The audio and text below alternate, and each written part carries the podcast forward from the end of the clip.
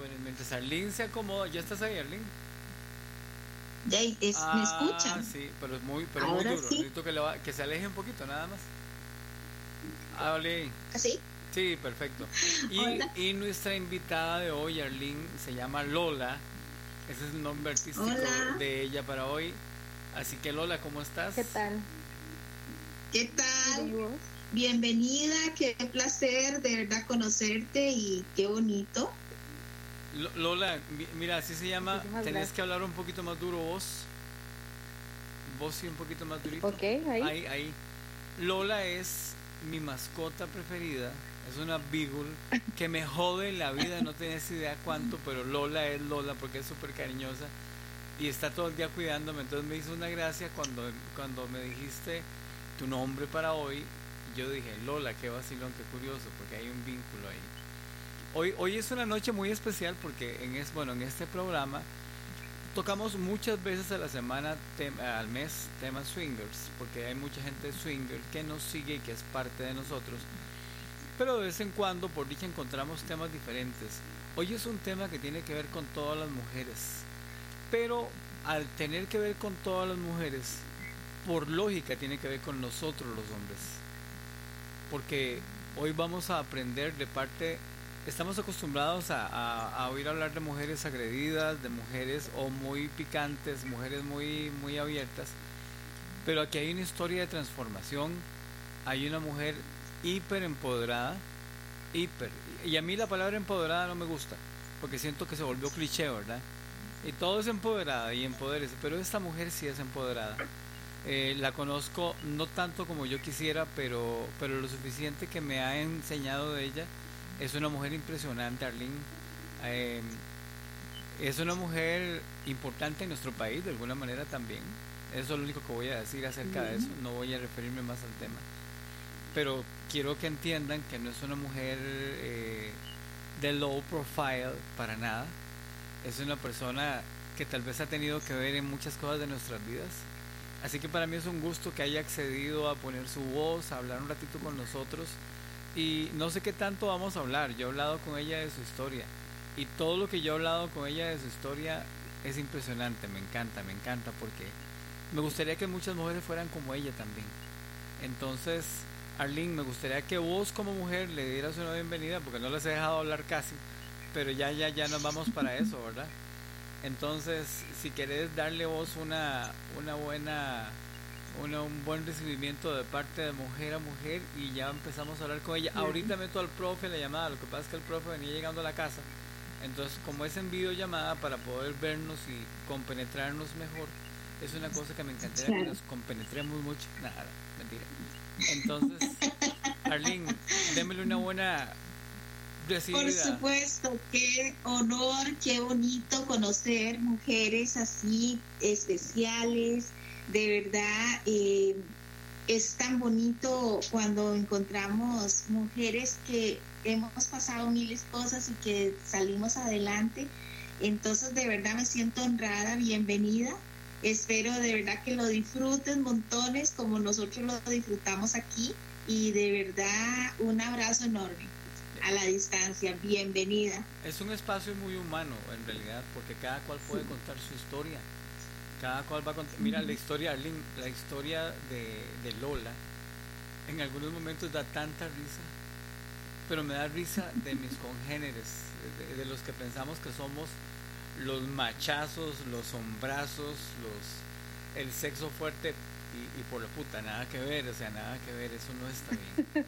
Eh, Lola, ¿cómo estás?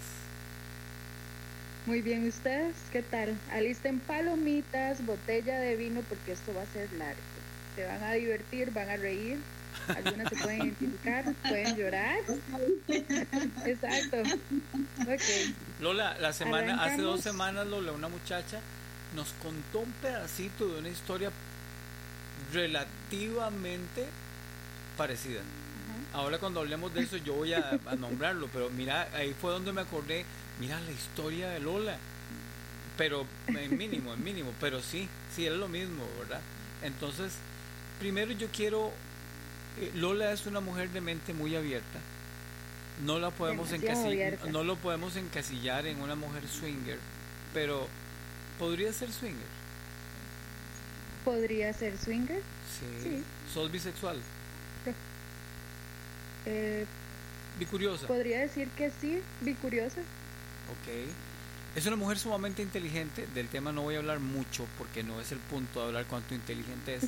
pero quiero contarles que es una persona que, que tiene muchas cosas. Si quieres contar un poco tu historia, primero antes de que fueras Lola Lola, ¿verdad? Eh, No sé, a los Lola, 15, no sé, entre Lola. los 15 años, 16 años, no sé. Bueno, vos sexualmente reaccionaste mucho antes de los 15 años, me habías contado.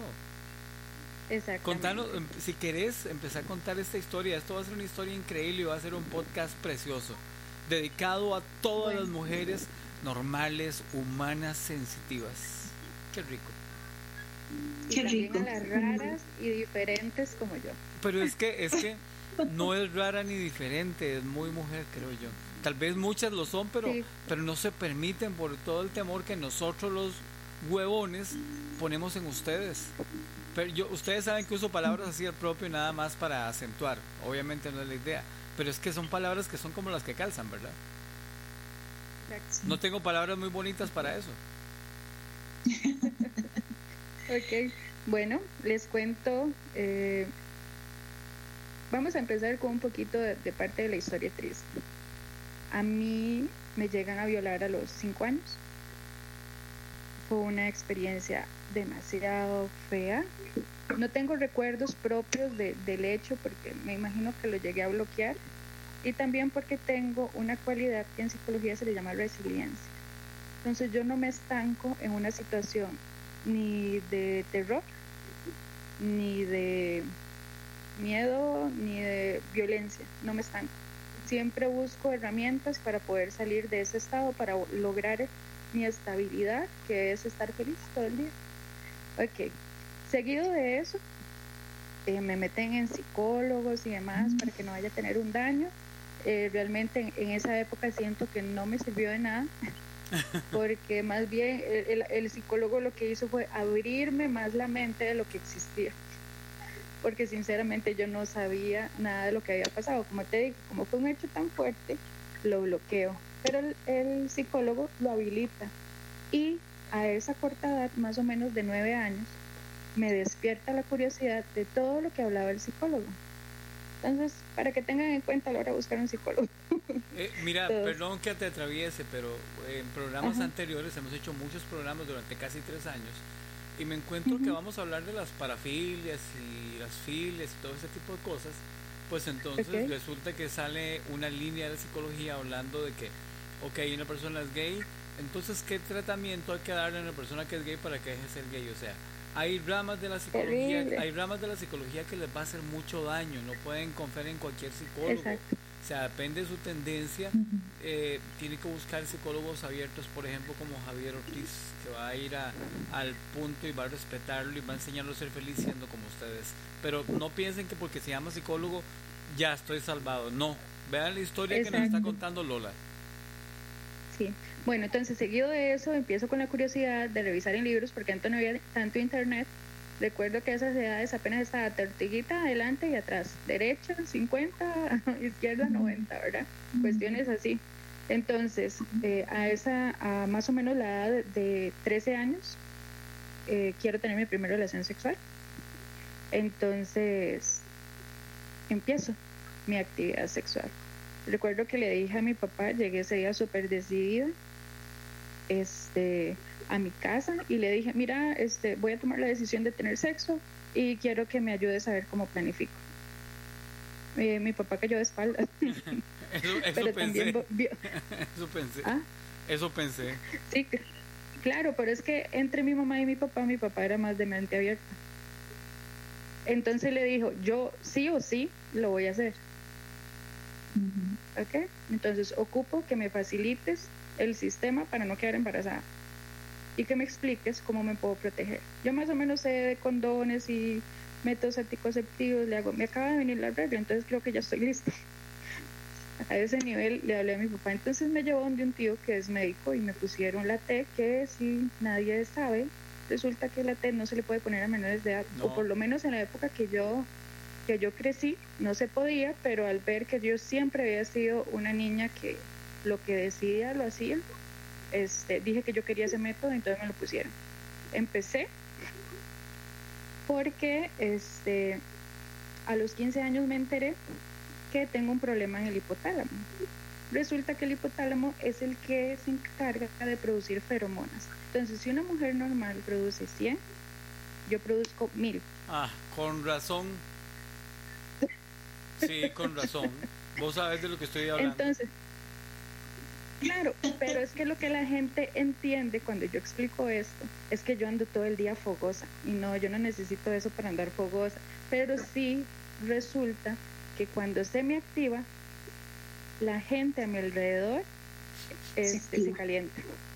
Por supuesto. Entonces, van a entender que a mis 15 años, sí estoy viendo, van a entender que a mis 15 años, al tener esto y no controlarlo, porque yo no sabía en ese entonces cómo era que se activaba o se desactivaba, porque este, sí, no, no, no tenía conocimiento y no había mucho material para hacerlo. Hoy en día hay internet, pero a los 15 años, cuando después de que me hicieron miles de pruebas, como un conejillo de indias en, en médico, se dieron cuenta que este, lo que para unos era un error del hipotálamo, para otros era la llave maestra. ¿Y qué pasa? Que resulta que nos enteramos que las propiedades del chocolate lo activan. Entonces sí es verdad que el chocolate este, es una herramienta, por lo menos para mí, para poder activarlo, para que la persona con la que voy a estar, o si quiero causar caos en un lugar, activarlo y que todo el mundo esté con muchas ganas.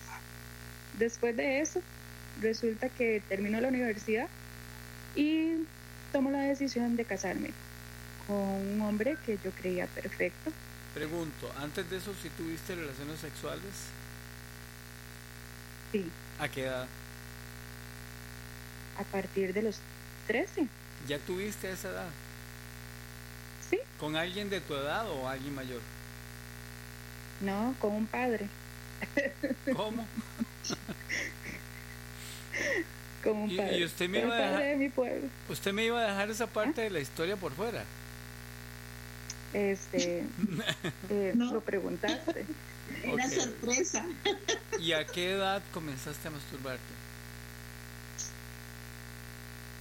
Creo que a partir de los, a partir de que me viene la menstruación, Ok. Ok, a los que 13 fue más años. o menos esas edades, como a los 13 años. Ok, ok. Entonces, para que entendamos, la gente que está oyendo en la casa, que tenga hijas pequeñitas, piensen que hay chiquitas que a los 13 años perfectamente podrían tener impulsos sexuales y que sea algo normal.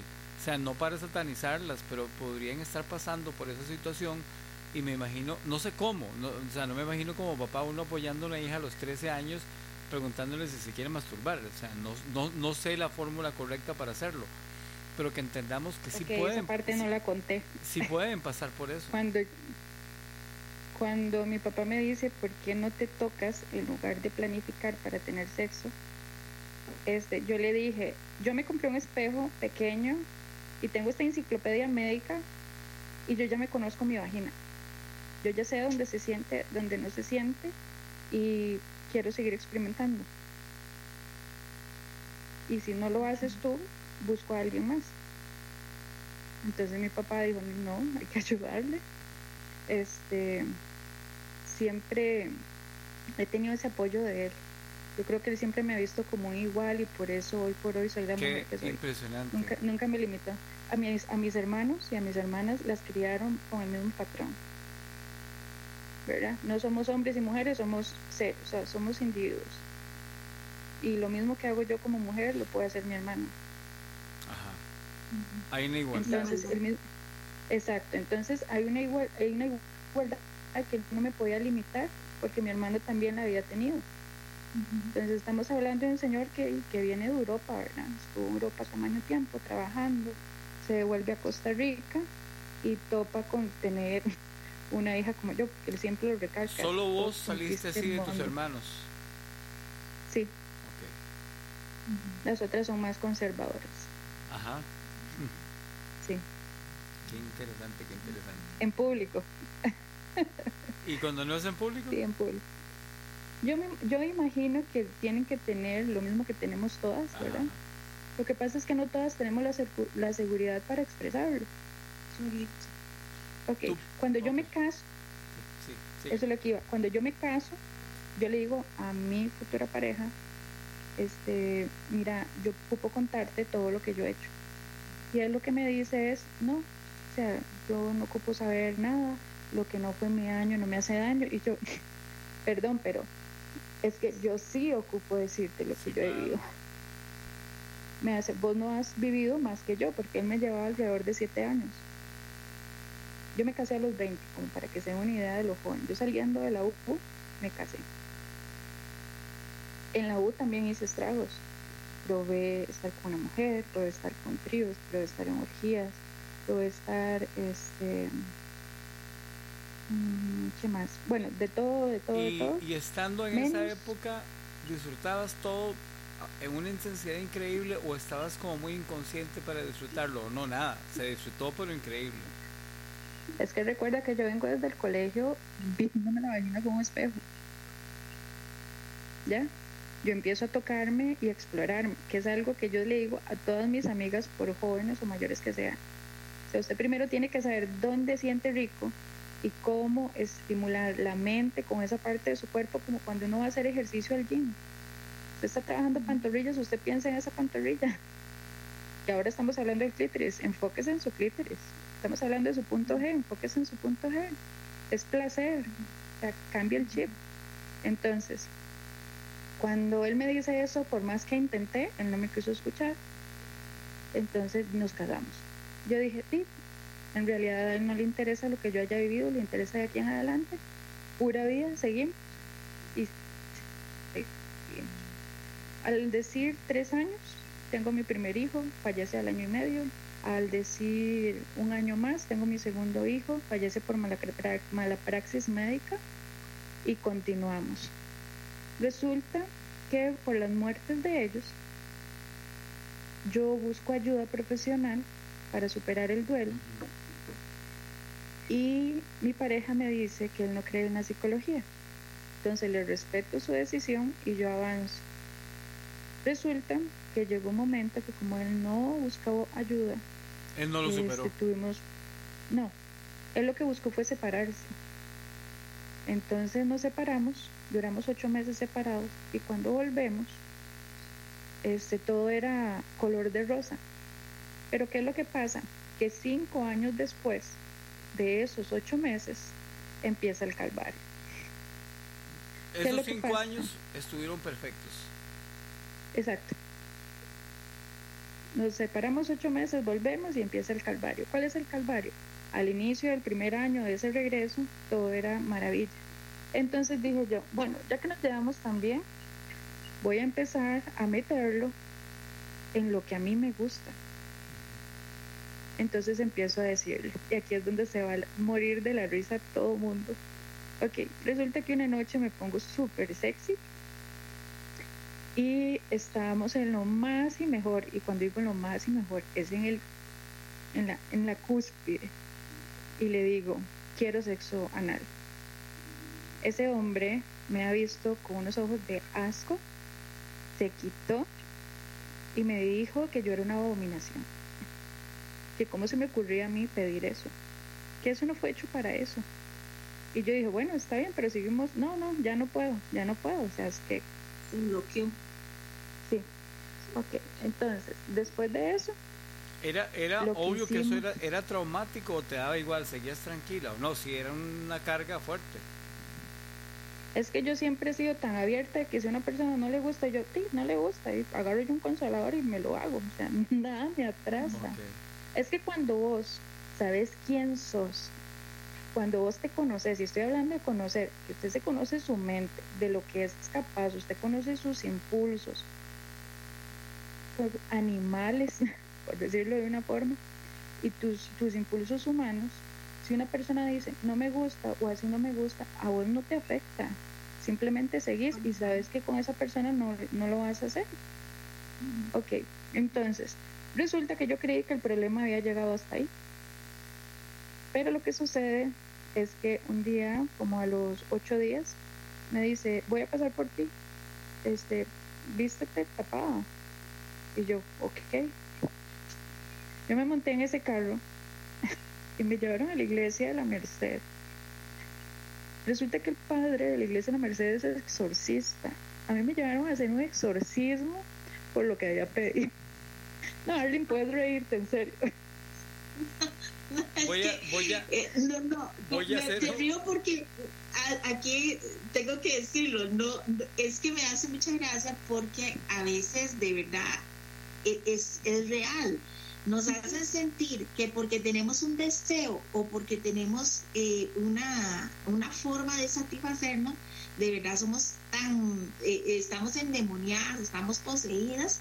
Y a mí me pasó algo parecido, o sea, en algún momento a mí me llegaron a confesarme. O sea, a mí me llevó y me llevaron al sacerdote y yo tenía que confesar mis pecados y decir, ok, entonces por eso me hizo gracia, porque remembré un poco la vez que me llevaron aquí a la iglesia y de verdad, y yo no sabía ni qué hacer, aparte que era más chiquilla y entonces también y más eh, me manipulaban mucho y yo permití eso, que, que me llevaran a confesar, entonces ahí me... Pero, me pero Arlene, acordate que hablamos hace un par de semanas con aquella pareja que estaba en la playa. Estábamos, este, Lola, hablando con una pareja que estaba en la playa, primerizos. Ajá. Ella no sabía que era bisexual, pero la agarró una pareja con la que hicieron contacto y le pegaron una revolcada deliciosísima, increíble. Entonces ellos estaban hablando con nosotros mientras estaban a la orilla de la playa, estaban acariciándose, él la desnudó a ella, nos mandaba fotos, nos mandaba video, entonces el morbo fluía y ella nos contó que en algún momento el ex esposo de ella la había llevado donde un psicólogo que habían- se habían puesto de acuerdo para que ella entendiera que estaba loca, ¿verdad? O sea, que, que cómo se le ocurría querer tener sexo de esas maneras y, y, y abierta y querer tener mucho sexo, entonces, y por ejemplo, conozco una muchacha, es que por eso el caso tuyo me encanta, porque claro, vos estás a otro nivel y a mí lo tuyo solamente me lo explica un alma vieja. Eh, vos, ve- o sea, todo lo que pasa con vos eh, viene porque tenés una, una memoria muy clara de tus reencarnaciones y las cosas que has hecho y, y ojalá que la gente me entienda que no estoy hablando, no tomo ni creo en cosas raras, pero esto es cierto lo que estoy diciendo. Eso no, no cabe en ninguna otra descripción. No hay manera que una chiquita de los nueve años sepa y entienda esas cosas. No, no existe. Ahora, ¿qué pasa? Hay muchas mujeres que pasan por estas cosas en manos de nosotros, en manos de, de- del sistema, por supuesto, pero, pero nosotros somos los verdugos, nosotros nos apuntamos al punto, y los psicólogos y los padres y, y- y todo el mundo colabora, ¿verdad? Que mujer más pecadora. Vea, mira que Arlene está contando, esta muchacha está contando situaciones no iguales, pero sí con la misma raíz, Pero por supuesto con la misma Con la raíz. misma raíz, claro. En- entonces yo y, digo, y, y te, impa- y te quieren in- eh, imponer un sentimiento de, de- de culpa, de, de, de que sos de lo más bajo que existe en este mundo y de verdad que necesitas del perdón de Dios. Eh, eh, es increíble el- la forma en que te encasillan y te tratan de bloquear y de robar tu identidad. Es increíble. tu paz, tu, tu, tu es Una mujer, yo tenía una amiga que era muy guapa. Aún más, yo podría decir quién era, Gloriana Guillén Fischer. ¿Te acuerdas de aquella muchacha que salía en- en, NS4? Una mujer muy inteligente. Y, y esta mujer era tan inteligente que todo hombre quería conocerla. Pero apenas la conocían, lo que querían era agredirla. Porque era tan inteligente que había que agredirla. Y, y eso Es lo, vi- que, lo vi hace muchos años. Al final voy a explicar algo de eso, porque sí, sí, sí me, sí he estudiado bastante del tema. Entonces, este, como les decía, me llevan al padre, pero si algo le agradezco a mi papá es que me haya trabajado demasiado la, lo que es la inteligencia emocional. Cuando yo llegué, yo dije, seguro vamos a hacer algo de lo que yo siempre hago, ¿verdad? De mi trabajo. Cuando me dice, pase, y yo, ¿Cuántos "Ah, ok". años? Yo paso. A esa edad tenía 25 años. Tenía como 25 años. Sí. Entonces resulta, sí, claro. Entonces resulta que yo entro allá y me dice el padre, es que, ¿y cómo me le va? Y yo, muy bien, usted. Me dice, es que usted está acá porque resulta que su esposo dice que vos tenés eh, tendencias a pedir cosas que no son debidas. Y yo, ajá, yo seguro le pedí plata, quién sabe para qué, ¿verdad? Entonces me dice, es que vos pediste sexo anal y según la Biblia y ta, ta, ta, ta, ta, ta. Entonces, este, vamos a hacer un exorcismo. ¿Estás de acuerdo? Porque tienes que estar de acuerdo. Y miren, yo les digo a ustedes que yo dejé de hacerme el exorcismo. Solo para ver la estupidez que te iban a hacer. No, no, por conocimiento, para ver hasta dónde llega el ser humano. Estabas totalmente consciente, te estabas totalmente consciente de, la, de la estupidez. Exacto. Digo, porque yo soy creyente, pero como en todas las religiones hay personas que, se pasan de la raya, ¿verdad? Y yo quise que ellos, que ellos estuvieran así, vamos a pedirle a él que nos ayude con las oraciones, que ya vos tenés que repetir esto, y ya se dio el exorcismo. Entonces ya cuando se termina me hacen, ¿cómo te sientes? Y yo, bien. Con más ganas de sexo este, Bueno, espérate, espérate. Entonces ya me voy, me dice, ¿te sientes bien? Y yo, súper bien, no sabes cuánto bien siento yo. En serio, sí, me siento ligera, me siento todavía más, más segura de lo que soy. Ves, yo sabía que te iba a servir. En la noche, señoras y señores, me volví a poner aquel baby doll negro que se me ve genial hasta la fecha. es algo que yo puedo suponer. Empezamos a tener sexo y me acerqué a su oído y le dije, quiero sexo Pero con el padre también le hubieran dicho para por allá, me mandó por allá en la cama y me dice, pero el exorcismo no te sirvió. Yo, ¿qué me va a servir un exorcismo? Ya que usted lo que tiene que hacer es abrirse de mente y entender que el placer no es pecado. Lo que sucede es que yo estoy muy segura con mi cuerpo, conozco mi cuerpo y sé dónde siente mi cuerpo. Y lo único que quería era que vos compartieras conmigo un momento de placer diferente. Punto. Seguimos la relación y resulta que un día se me ocurre decirle que me ahorque. Ustedes se pueden imaginar ese hombre cuando le dice, pero, pero, pero, ¿por qué quieres que, te ahorque? Y yo, porque dicen que es uno de los placeres más altos que existen, que por eso, que de hecho la gente que que se ahorca llega a sentir placer por, por esta misma sensación. Ok, a continuación me llevaron a un psicólogo. Ya no fue el padre. Yo estuve en la cita con No, ya no fue padre, pero padre no sirvió de nada. Entonces me llevan a un psicólogo y estoy en consulta con el psicólogo. Y lo que les voy a decir es cierto. Yo sabía que me iban a llevar al psicólogo entonces me fui lo más perra posible, llevaba un vestido con un escote, me llevaba brasier, me llevaba calzones, porque yo sabía lo que iba. Entonces me fui a aquella consulta, entonces el psicólogo dice, buenas, buenas, Lola, aquí que allá, no sé qué, ¿verdad? ¿Qué, tipo de hombre era? Este ¿Mayor, maduro? Este, un hombre de 40 años, 40 años, la edad perfecta entonces resulta, cuando él empieza a decirme, ¿verdad? Estás aquí porque tu esposo está preocupado por vos, porque vos últimamente pides cosas que antes no pedías, entonces él quiere que, vos entendás cómo debe de ser, cómo debe de ser la sexualidad. Y le digo yo, ok, ¿me puedes decir qué es lo que usted entiende eh, por tener una relación normal. Y le hago yo, bueno, se lo voy a resumir en que lo único que no ha practicado en esta vida es necrofilia, zoofilia y lo que tiene que ver con fluidos. ¿verdad? Que los ponen con heces, que los ponen con orines, eso es lo único que no realiza. De ahí para atrás todo. Aquel hombre se desmayó, se convulsionó ahí, se puso pálido. ¿El psicólogo o tu ex esposo? el psicólogo me hacía ojos de leche ese día. O sea, mi esposo era el que estaba... Eh, eh, pero, pero te estás brincando algo. Te estás brincando algo. Abriste, abriste las piernas un poco. Eh, no, no, no. No, no, no. No, fui normal, como si estuviera en la sala de mi casa.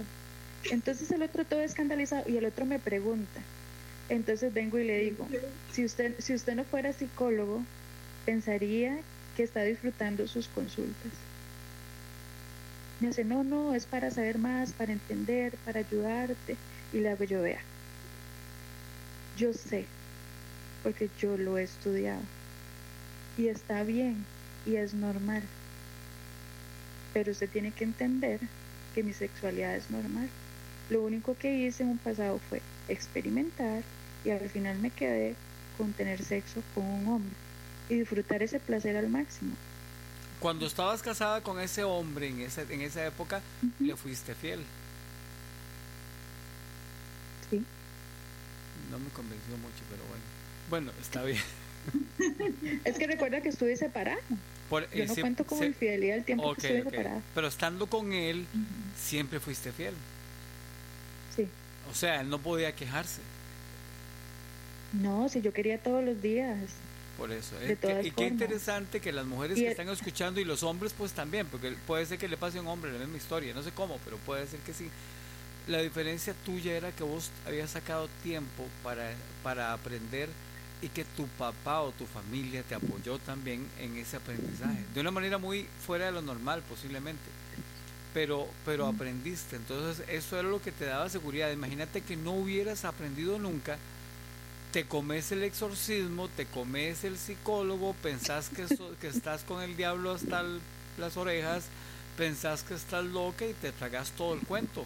Para, o sea, repito, mujeres, si ustedes no sacan el tiempo para el espejito, para conocerse, para aprender, para estudiar, para comentar entre mujeres, como lo hacían las mujeres en la antigüedad, que se reunían y hablaban, eh, ¿qué hubiera pasado con Lola? Yo hasta la fecha yo hasta la fecha yo hablo con mi mamá de sexualidad, ¿verdad? Estamos hablando que mi mamá es una persona de 65 años, que ya está, se puede decir que llegando a, terminar su vida sexual y seguimos compartiendo cosas. ¿Y qué te dice que ella? siente. Ella siente. ¿Ah? Ella sigue sintiendo. Sí, claro. Ella sigue sintiendo. Se masturba o tiene relaciones. todo, yo le pregunto todo. ¿Y ella se masturba? que sí, que sigue sintiendo. Sí, claro, o sea, O sea, sigamos hablando de esto, no sabes a cuánta gente le puede beneficiar. O sea, ¿puede una mujer de 65, 70 años masturbarse y tener relaciones sexuales? Claro que sí, ¿verdad? ¿Puede una mujer...? Si está estimulada, si hace sus ejercicios, porque recordemos que hay ejercicios para el suelo pélvico y demás sea, yo con los ejercicios que hago, de apretar, soltar, apretar, soltar, incluso me puedo activar un square, o sea, es cuestión de conocer el cuerpo. Me imagino que tu mamá por esos ejercicios sí los hace, pues entonces no tiene incontinencia urinaria. No. Porque están los músculos bien apretaditos. O sea, esto es una Tal vez si usa, usa su lubricante, ¿verdad? Porque es propio de la ya, es una mujer sin, sin menstruación, entonces hay un montón de cambios químicos, pero ella disfruta de su sexualidad. O por lo menos yo tengo la apertura de decirle, mira, este, vieras que ya me hace falta, me hace obvio, estás joven, si yo disfruto estas edades y yo como. Me dice, ay, sí, usted pensó que el juguete solo era para usted, o sea, no, usted disfrute hasta que ya se le gaste. ¿Tu mamá tiene juguetitos? ¿Tiene juguetitos? Vieras que yo creo que juguetes no, nunca le he preguntado, pero se me han desaparecido varios de mi casa. y ella la que lo limpia, entonces dejémoslo ahí. ok, ok. ¿Qué historia más interesante, Lola? Sí. Sí, sí. No, no, yo les agradezco a ellos. Yo creo que si no hubiera sido por ellos, yo estuviera mal. Sí. Estuviera muy mal por todas las cosas que he vivido. Bueno, entonces pasamos del psicólogo. A tu además. Ah, ah, sí, claro como él vio que no se pudo con un padre, como él vio que no se pudo con un psicólogo, empezó el macho alfa a competir con la mujer alfa que vivía en su casa. Entonces, en una de tantas que estábamos juntos, que empezó mi profesión a ser más valiosa que la de él, que mis amistades más influyentes que la de él, que mi empresa más importante que la de él. En el momento que tuvo la oportunidad, estábamos teniendo sexo, me gritó, yo necesito una mujer completa. Te estoy hablando que tenía el pene en medio de mis piernas. Me hace, vos sos media mujer porque vos te operaste. Entonces pueden creer que después del duelo de dos hijos, tratando de disfrutar mi intimidad, que el hombre que yo digo que amo me dijera que soy media mujer solo porque no puedo parir, fue devastador. Sí, claro, claro, fatal. Ok. Esa noche... Él sabía cómo herirte, él sabía cómo... Sí, claro. Él sabía que eso te iba a herir. De hecho, era, Claro, el, era el- lo único. el arma más fuerte que podía utilizar era ese recuerdo, por supuesto. Era ese. Exacto, era, Claro, era lo aquello. utilizó de la forma más.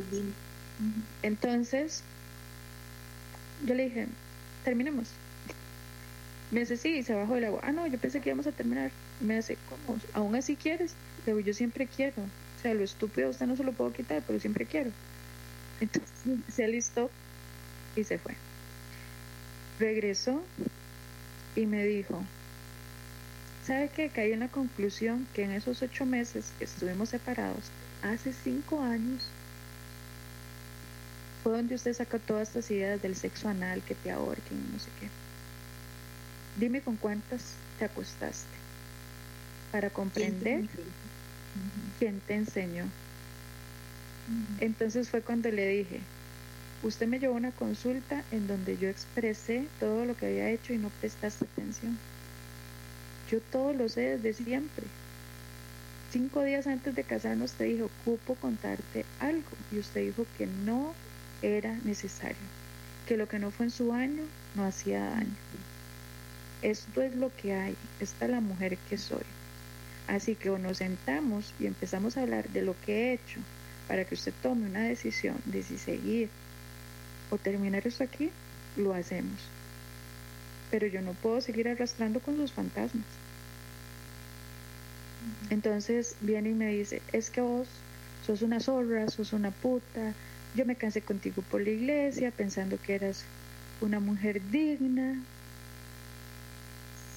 A los tres días de eso me entero que mi ex esposo tiene una hija de cinco años. O sea, cuando nosotros nos separamos, él tuvo una hija.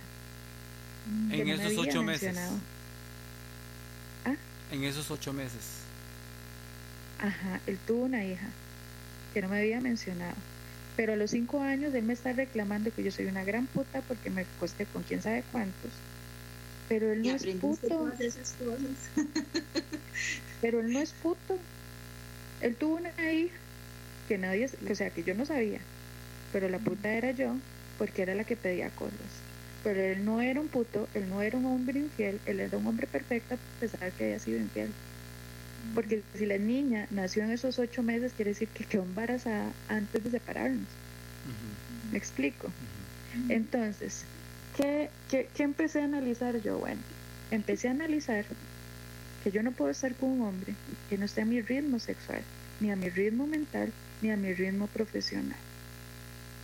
Y es un, es una, un, ¿cómo es? Es un precio que pagar. Porque para una mujer alfa, un hombre alfa se le queda pequeño.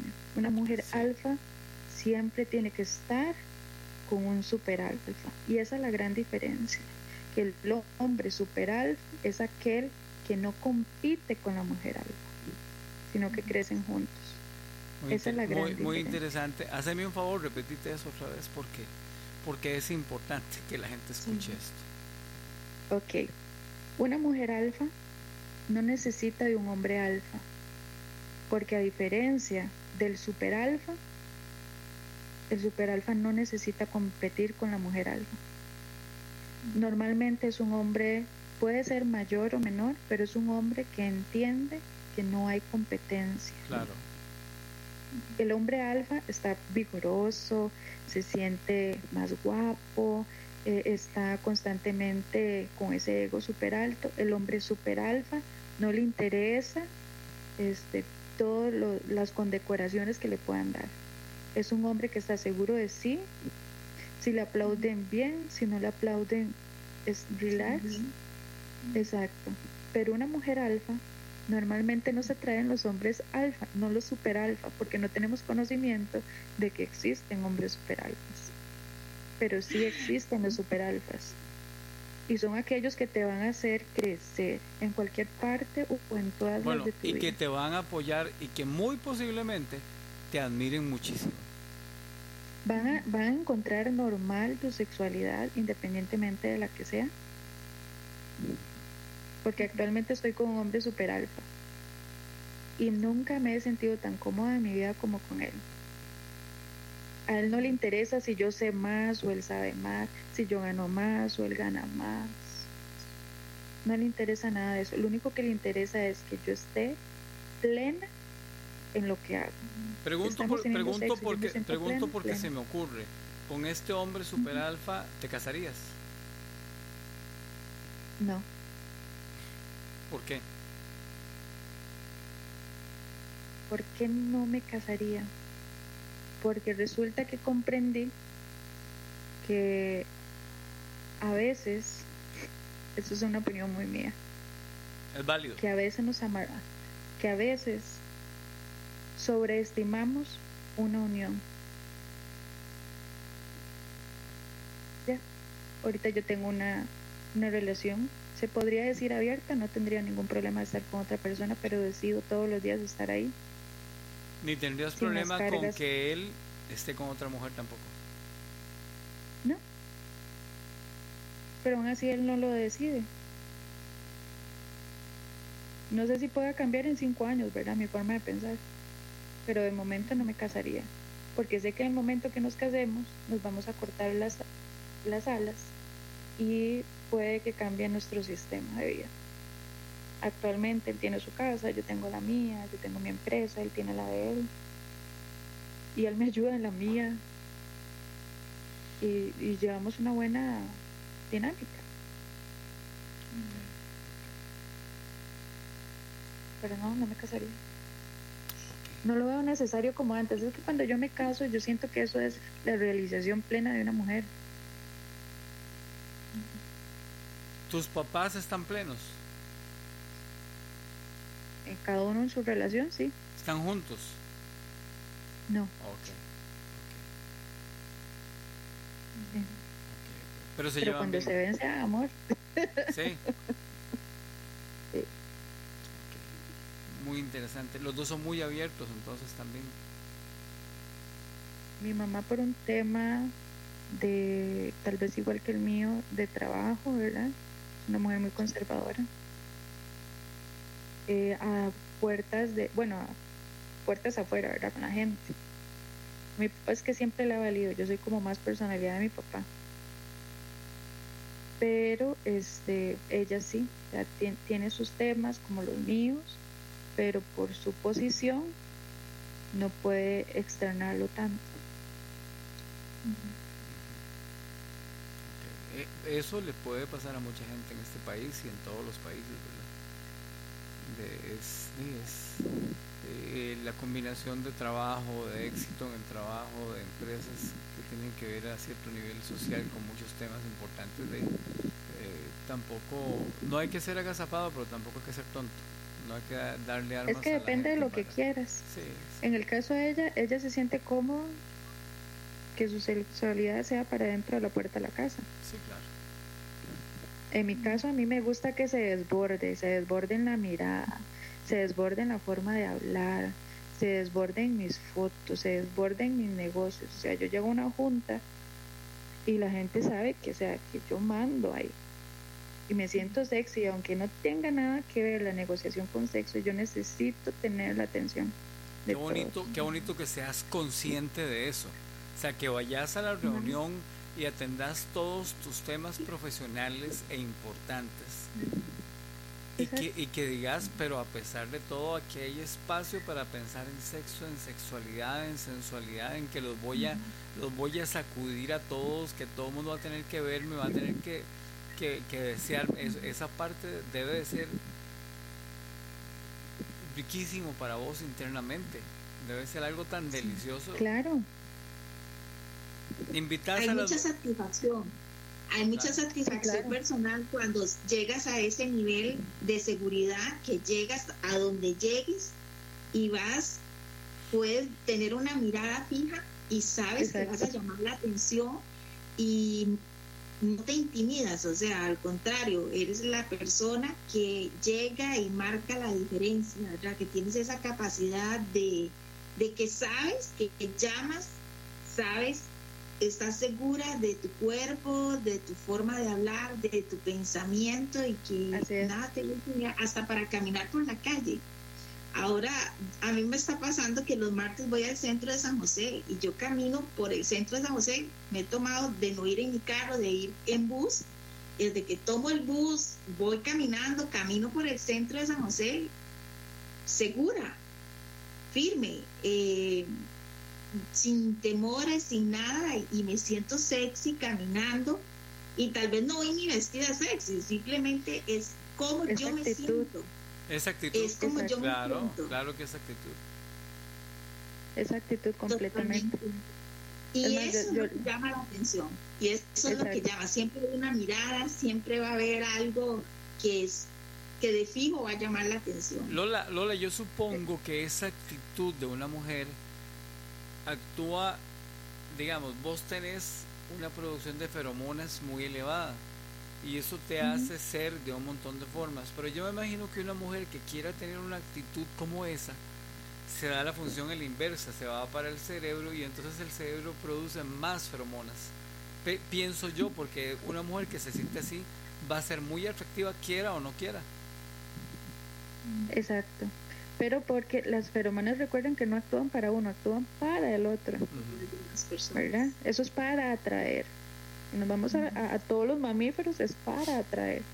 Pero bueno, entonces, me pasa todo esto, yo me divorcio, entro en depresión, A nombre. porque, sí, claro, porque recuerden que yo pierdo mis dos hijos. Es que Y también ahora estoy, vives- ahora estoy, perdón, vives un tiempo de duelo. eh, Exacto. no solamente la pérdida de tus hijos, de tu matrimonio, porque cuando uno se casa hay un proyecto, es un proyecto de vida, estás construyendo, estás invirtiendo. Y cuando todo Así eso es. se pierde y aparte de eso vienes con una agresión, porque de una u otra forma hay agresión eh, verbal, superar eso no es tan fácil, o sea, se lleva su tiempo para asimilar Exacto. todo eso. Es más, yo les comento acá, o sea, el día que yo, nosotros tuvimos el pleito grande, bueno, es que Mario me conoce, soy, bueno, hoy en día dirían, o sea, esas mujeres jamás, pero en ese momento yo me arrodillé a ese hombre y le dije que por favor lo pensara. En la vida me hubiera imaginado arrodillándome a alguien, a menos que fuera sido para sexo oral, ¿verdad? Entonces, pero para suplicar nunca, perdón, pero es que es así. ¿Ok? Entonces, cuando yo me divorcio, mi sueño de mamá se había acabado porque en el momento que yo había decidido operarme, mi matrimonio se va al piso. Una empresa que tuve que dividir a la mitad porque estábamos en bienes mancomunados, pierdo la mitad de la empresa, entonces viene cuesta arriba todo. Vuelvo a tocar el tema de la resiliencia. Yo duré 15 días llorando y me recuerdo que al día 15 me vi en un espejo y yo dije, hasta aquí. ¿Qué perdí? Ok, lo de mis hijos no tenía control. Ok, no había control. Asimílalo. Yo me volví a ver a los ojos en el espejo y me hablaba a mí misma. Asimílelo. Ya pasó. Ya esto lo habíamos superado. ¿Qué otra cosa duele? Ok, el matrimonio. No soy la primera mujer que se divorcia. Porque mi trauma era que en, en registro civil saliera divorciada. Ese era mi trauma. No era ni siquiera que el tipo me haya dejado. O sea, ese era el trauma. Después me quedé pensando, ¿qué es lo que más me duele? Ok, resulta que mi ex tenía una relación con una mujer de 50 años. Actualmente yo tengo 34. Normalmente te cambian por una mujer más joven. Me estaban cambiando por una mujer mayor. Pero tampoco ese era el tema, porque la mujer tampoco tenía la culpa. Me explico, o sea, yo soy muy aterrizada en, mis cosas. Entonces volví a ver a aquella mujer con aquellas ojeras, aquella nariz en carne viva porque lloraba y gastaba un montón de Kleenex, con aquellos ojos que ya ni me los aguantaba y le dije, te caíste, te arrastraste, dolió y has llorado, te permitiste sentir dolor, ya no más. De ahora en adelante, todo el juego va a cambiar porque en usted está la fuerza, la misma fuerza que te hizo superar la pérdida de tus hijos. Entonces, ese día me bañé porque ya 15 días de no bañarme. No salía ni siquiera a la casa. Er, era un duelo fuerte. Si no te habías bañado, el cuerpo lo que estaba era un duelo impresionante, ¿verdad? Claro. Eso es un reflejo. Entonces día me bañé, claro, me bañé, me puse tenis y empecé a correr. Empecé a correr y resulta que más o menos decir un año me da COVID. Caigo en UCI mes y medio. Estuviste en la UCI. Yo sentí. Exacto. UCI mes y medio. Y lo que más sufrí no fue no poder respirar, fue no poder masturbarme en un salón. Lo hubieras Así grandes son mis impulsos. Sí, claro. Disfrutaba los baños, pero no iba más allá. ok, entonces estoy con, con despidiéndome de mi familia porque ya me iban a entubar y supuestamente no iba a aguantar. Entonces me despido de mi familia y recuerdo que le dije a una de mis hermanas, este no es el fin, se los puedo asegurar. Salí de UCI, mi ex me llamó para volver y yo con el poquito aire que tenía le decía, prefiero morirme. que volver ahí. En serio, salí de ahí, volví a entrenar y hasta la fecha, bueno, Mario que le he pasado fotos, me he reconstruido de forma tal que me, me hice como, como un juramento. Entonces estamos hablando de un proceso de hace un año para acá o menos, la última parte del proceso. La, la transformación, sí, claro. Yo dije, yo me voy a ver como yo me siento. Yo no me voy a ver con los kilos que tengo. Yo pasé de pesar 120 kilos a pesar 70 hoy en día. Pasé de no poder alzar nada de peso en un gimnasio a alzar 120 kilos. Los que pesabas. Sí, lo que pesaba. Y cada vez que alzo ese peso, me recuerdo que el peso no es más que todas aquellas cargas que no superamos y que las cargamos todos los días. El sobrepeso no es salud. Algo anda mal. Algunas cosas, ¿verdad? Tiroides y esas cosas, pero la mayoría que sabemos que tenemos sobrepeso. Es, una autoagresión. hábitos. Es una autoagresión. Hay que, Exacto. Pero cuando comprendes que eso es lo que comes, que sos lo que hablas, que sos lo que consumes, lo que tus ojos consumen. Lo que crees que dicen los demás de vos. Exacto. Y empezar a tomar dominio propio. A mí en la calle me pueden gritar. Hace poco tuve un, casi accidente.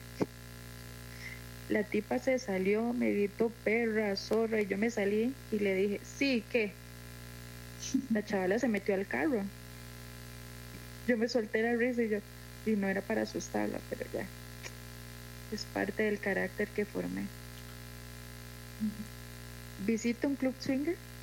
¿Ya conté eso? No, no. no. Ok, resulta que unos primos abren un club swinger. y me dicen, bueno, podemos decir abiertamente que ahí es donde me conoces a mí. Exacto. Donde yo iba a cantar y, y era como, como animador y como y amigo de todos también. En realidad fue el día que te deslumbré, pero dejémoslo así. También, también. pero, pero por eso te dije al principio que ahora comprendo por lo de las feromonas y también tengo cierta sensibilidad para las almas. Entonces hay cosas ah, que... Claro, soy un alma vieja. No, y yo me dije, y todo. aquí, aquí hay algo y, yo, y, y empezamos a hablar y a contarnos. Eh, ella tiene las fotos de ella, ella se toma una foto con una chocolate y esa es la foto más deliciosa que has visto en la vida. Ella se toma una foto con un banano y vos decís, bueno, este banano lo trajeron de, de las Indias, de nosotros. Ella, todo lo que ella hace, ella queda maravillosa por esa energía que ella tiene. Ella sabe que yo la admiro mucho. y, y- pero creo que siempre te lo he dicho con mucho respeto, ¿verdad? O sea, no soy el hombre que te dice, que antes no era rica así. mamita, no, no, no, no, no, yo no, yo, yo no soy eso, pero, pero sí no puedo evitar admirarla mucho. Desde que ella me contó parte de esta historia que hemos hablado hoy, pero había cosas que no sabía y hay cosas que me gustaría más profundizar, pero ya no en el programa, que me contés más, porque, porque es interesante, para mí es interesante. Esto siento que siempre le ayuda a las demás personas. Estos programas le ayudan a mucha gente porque me ha pasado. La gente después me escribe y me cuenta. Vieras cómo me sirvió, cuántas mujeres han sido violadas. Eh, Lola, cuántos hombres han sido violados, cuántas personas han pasado Claro, es por más, casi que te digo que, que los hombres han sido más violados que las mujeres. Lo que pasa es que como hay todo un tema, ¿verdad?, detrás. Sí, pero qué bueno cuando alguien se abre, cuenta su historia. eh, no tenés años siendo la de este proceso, pero, pero No. sí llevas muchos años preparándote para el resultado que tenés ahora. Eh, Me encantó que dijeras que querías hablar. donde quiero estar, pero sí. Claro, claro, y, y vas a seguir contando. Mira, eh, hay una sección, Arlene me hace todas las semanas, nos hace, nos complace con un relato erótico de lo que vive ella siempre, su vida sexual. Wow. Pero Arlene. Arlene la sigue su hija, su mamá, sus tías y sus amigas y, y, y hasta ellas mismas le han dicho que viven mejor su sexualidad escuchándolo lo que ella está contando. Eh, aquella fórmula antigua de las mujeres que se apoyaban y vivían juntas, vidas diferentes pero juntas. Qué importante es lo que están haciendo y por ejemplo a mí como hombre a mí me ayuda mucho escucharlas a ustedes y me, y, y- y me lleva la, el impulso de querer ser mejor todavía para poder apreciar mejor a las mujeres y amarlas mejor. No estoy hablando como amante, como ser humano. Respetarlas, amarlas, eh, disfrutarlas. Eh, Arlene sabe que la disfruto un montón y que yo trato de apoyarla en las cosas. Y igual vos sabes que a vos siempre, siempre hablamos y vos me contás y yo te cuento y, eh, y, y me siento un hombre realmente afortunado por estar en, en esos momentos Ah, que- bueno, no hemos contado el del último, ¿verdad? El judío. Eh, cállate, ya vas a eso. Pero, pero es que es, es repetitivo. en el club swinger, tampoco. Ah, cierto, cierto. Bueno, el día que Yo fui, estaba aquí. Yo quiero saber. Un momento, un momento. Ese día que nos conocimos en el Club Swinger, esta muchacha estaba en las camas de arriba. ¿yo? No, ¿Tú?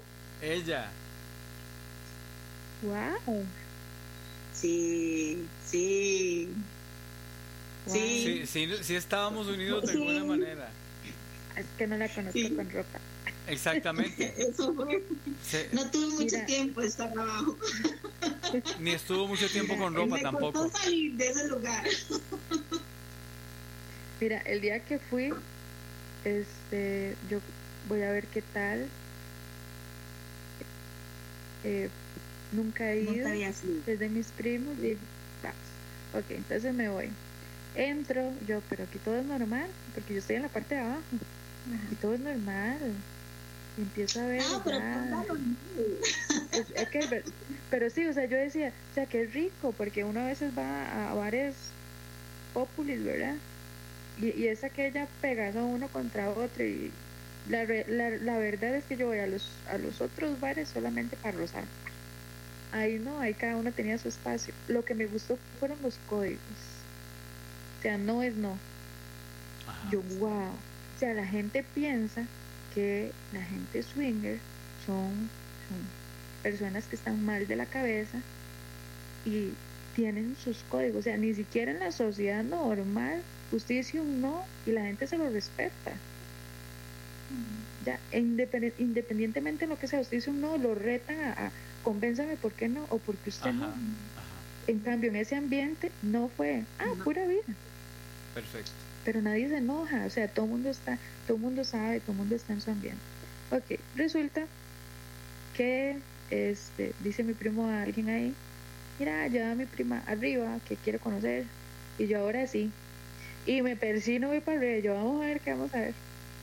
Eh, subí, bueno, al que estaba subiendo a mano izquierda, que era como por, que había como una pared. El cuarto oscuro. Todo esto. Exacto, el cuarto El, oscuro. el- el Glory. Exacto. Creo que fue el único que no llegué, no, no me dio.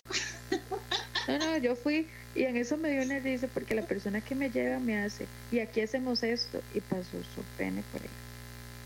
Y yo, ah, ok, y me hace, y se supone, agárralo, agárralo. Entonces yo solo agarro y se pegó un susto. Pensó que no se lo ibas a Porque mi agarrar. primo, exacto, porque mi primo le dijo, ma, ella no es de ambiente, simplemente quiere como, está ahí curioseando, curioseando. Y entonces cuando yo se la agarré, y sí, sí, casi se muere y yo, ajá, ¿Qué más? bueno, y se, le- se, la, se la guardó, o sea, no, jamás pensó. Entonces fuimos al otro lado. Cuando yo entré ahí, o sea, muchas cosas que yo traía encima ahí se quedaron. Y no me refiero a la ropa, porque no participé ese día, sino que pude comprobar, como les dije antes, yo soy de leer mucho, de estudiar mucho, lo que es todo, son todos estos temas. Pero yo pude comprobar ahí, en los diferentes grupos, que definitivamente el sexo es un arte y que no todos lo hacemos de la misma forma, Correcto. pero que al final y que al final los cuerpos solo se ven como por segundos. Al final lo que la gente busca es sentir. Y yo pude ver orgasmos de orgasmos ahí, que fueron divinos todos, penetraciones ahí así por haber.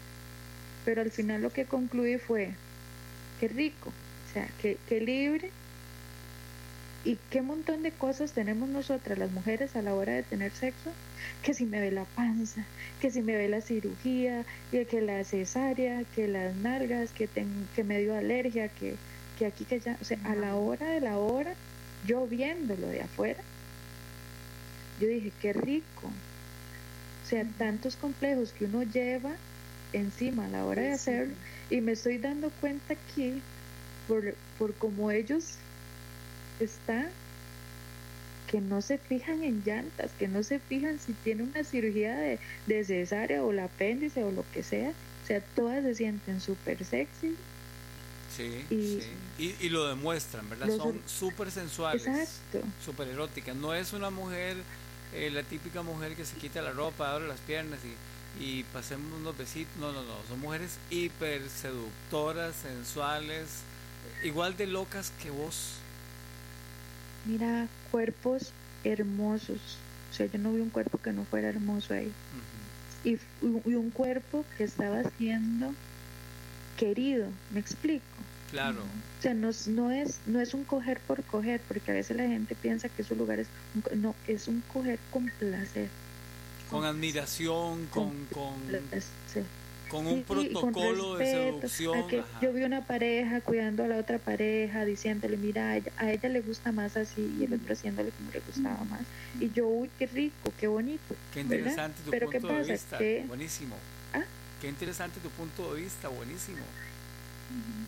Sí, claro, y yo no te digo, o sea, si yo iba a ver, era porque yo quería ver, pero siempre veo más allá. Entonces, ¿qué pasó? Que después de que fui ahí, esta mujer que está acá, a la que le dijeron que, que era media mujer, siempre fue una mujer completa. Y más, y que, no- y que no importaba si tuviera unos kilitos de más, y que no importaba si tenía esa cirugía de la cesárea, y que no importaba absolutamente nada si era pecosa, porque antes hasta eso me traumaba porque soy súper pecosa. Era un cuerpo divino, era un cuerpo que simplemente había estado con alguien que nunca supo qué era lo que quería y que yo tampoco tenía que cargar con eso. Entonces, a partir de ahí puedo decir que liberé mi sexualidad y todos los complejos habidos y por haber. Pero tuve que verlo ahí.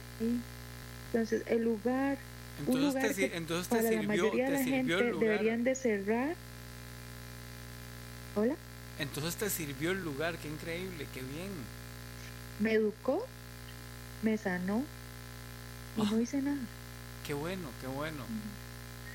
Y, y el día que, que algún día si lo llegas a experimentar, porque me ha pasado con algunas amigas que también las he llevado a este proceso de, de, de conocer, donde se les cae muchos estereotipos que la gente misma ha creado de, de esta familia, porque no es ni un ambiente, somos como una familia, somos personas que tenemos un sentir muy similar y un concepto, por eso donde nos vemos y nos conocemos, sabemos que somos así y, es aquello que se siente increíble, es una energía muy fuerte.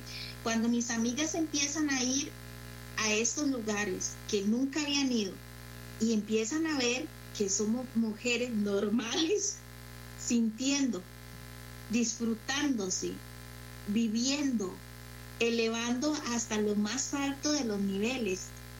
Es que es otra cosa totalmente. Y, y cuando lo, te atreves a vivirlo, cuando vayas a vivirlo, vas a ver que la experiencia es todavía el triple.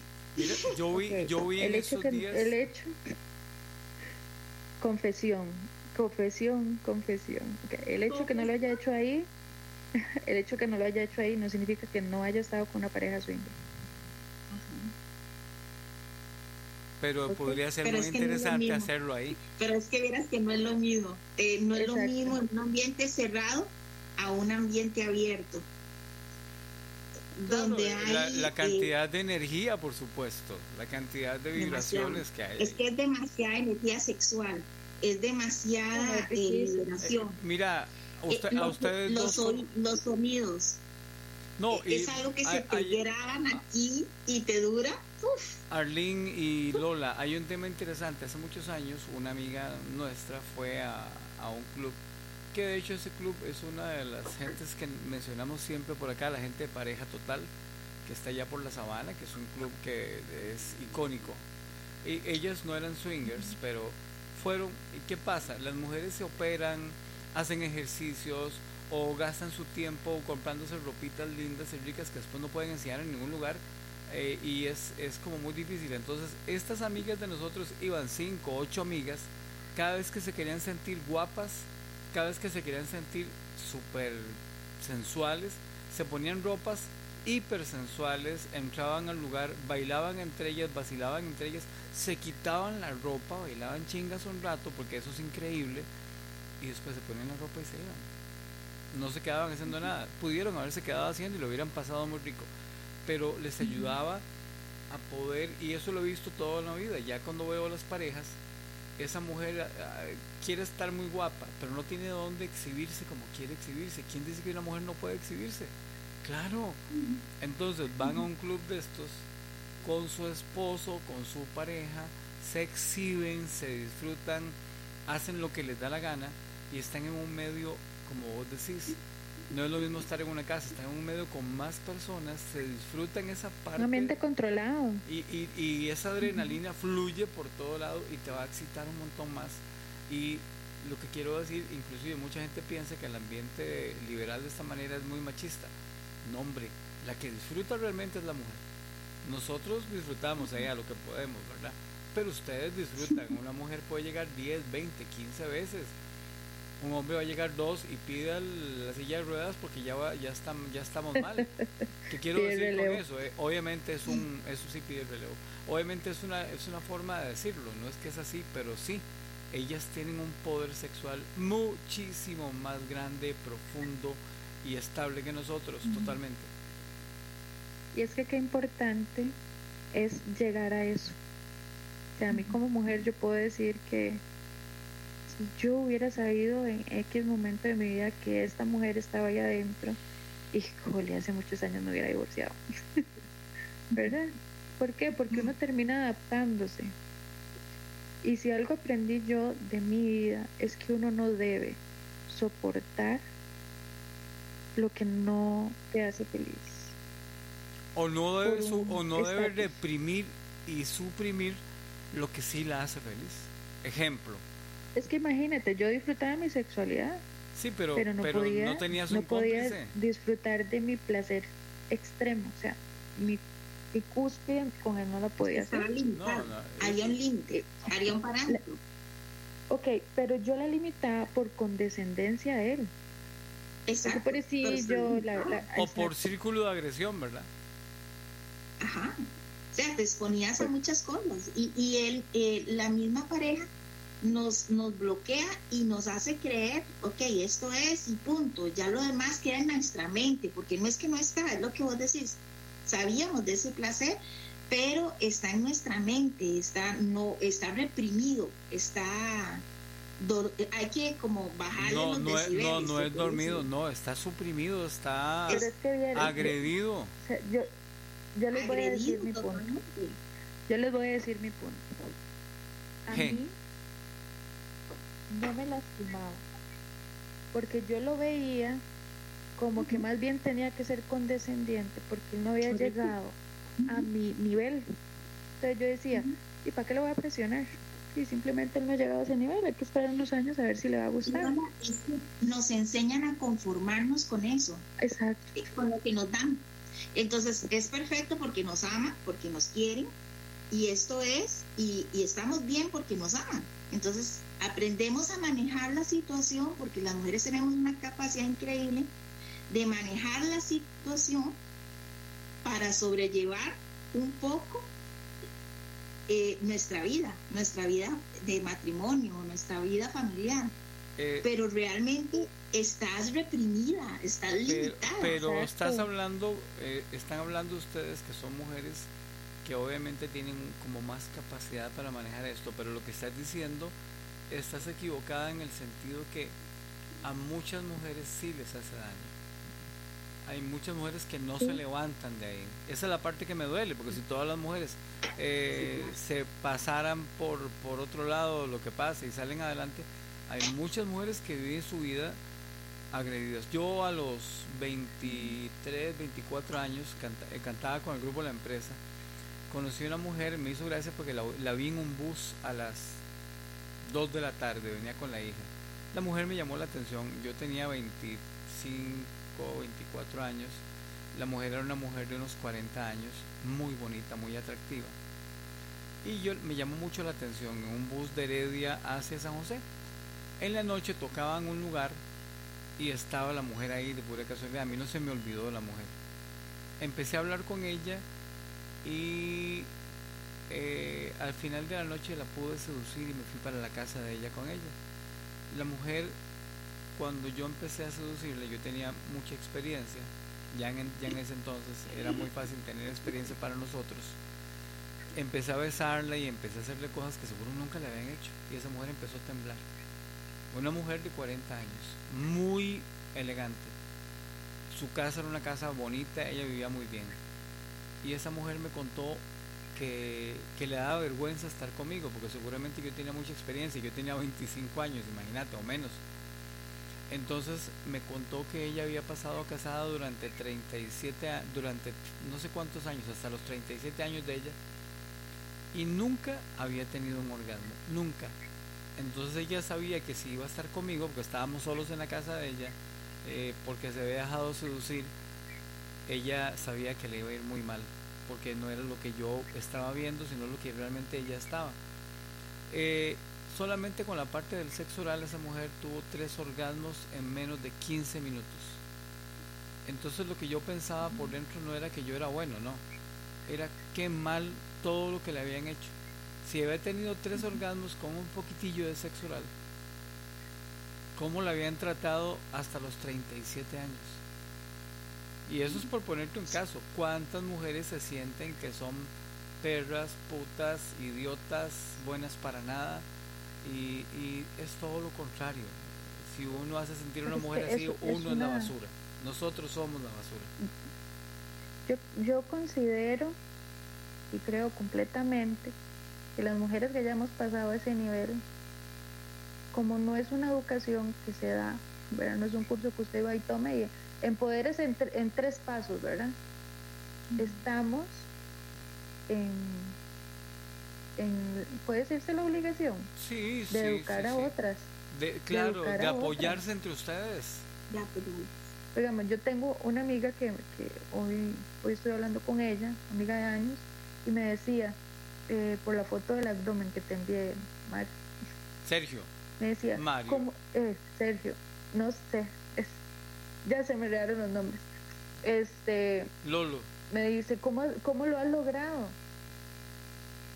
Y yo, este, sí, trabajando duro.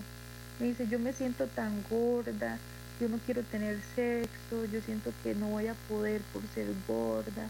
E, ella hace cinco años tuvo un bebé, entonces desde que tuvo el bebé no ha tenido sexo porque... puña. Por su, entonces me decía, hoy tengo la oportunidad y vi tu, y vi tu foto, porque yo la puse en historias. Me decía, y ahora que te veo así, tal vez él no me va a querer ver gorda y que tengo mis estrías. Y luego yo, mira, yo tengo estrías. Tengo una cirugía terrible de mi cesárea y el que te va a querer, te va a querer con todo eso. El sexo es más allá de la piel. Sí, sí. Lo único que usted necesita preocuparse es que valga la pena ese polvo, querida. que usted si va a ir es porque usted va a ir a disfrutar de su máximo placer. No va a ir por menos, no va a ir por quedar bien, no va a ir por suprimirte un gemido, o sea, el gemido que te nazca, ahí mismo lo sueltas.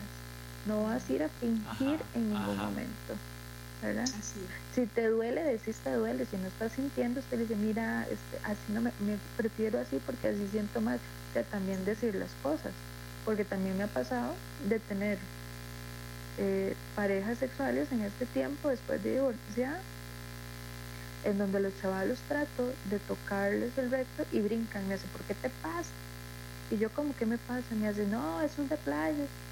Luego, ok, o sea, si fuese solamente de playa, vos no te, disculpen la expresión, vos no tendrías cool.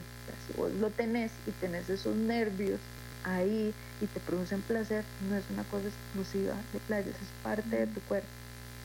Y si usted en serio nunca ha sentido un orgasmo así, lo invito a comprarse un espejo. Entonces el espejo no solamente se lo, se lo envió a mis amigas, ¿verdad?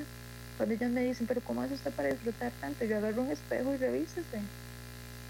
Revísese, vea dónde usted tiene cada cosa. No todas lo tenemos a la misma altura. Claro, claro. No todas tenemos los labios iguales.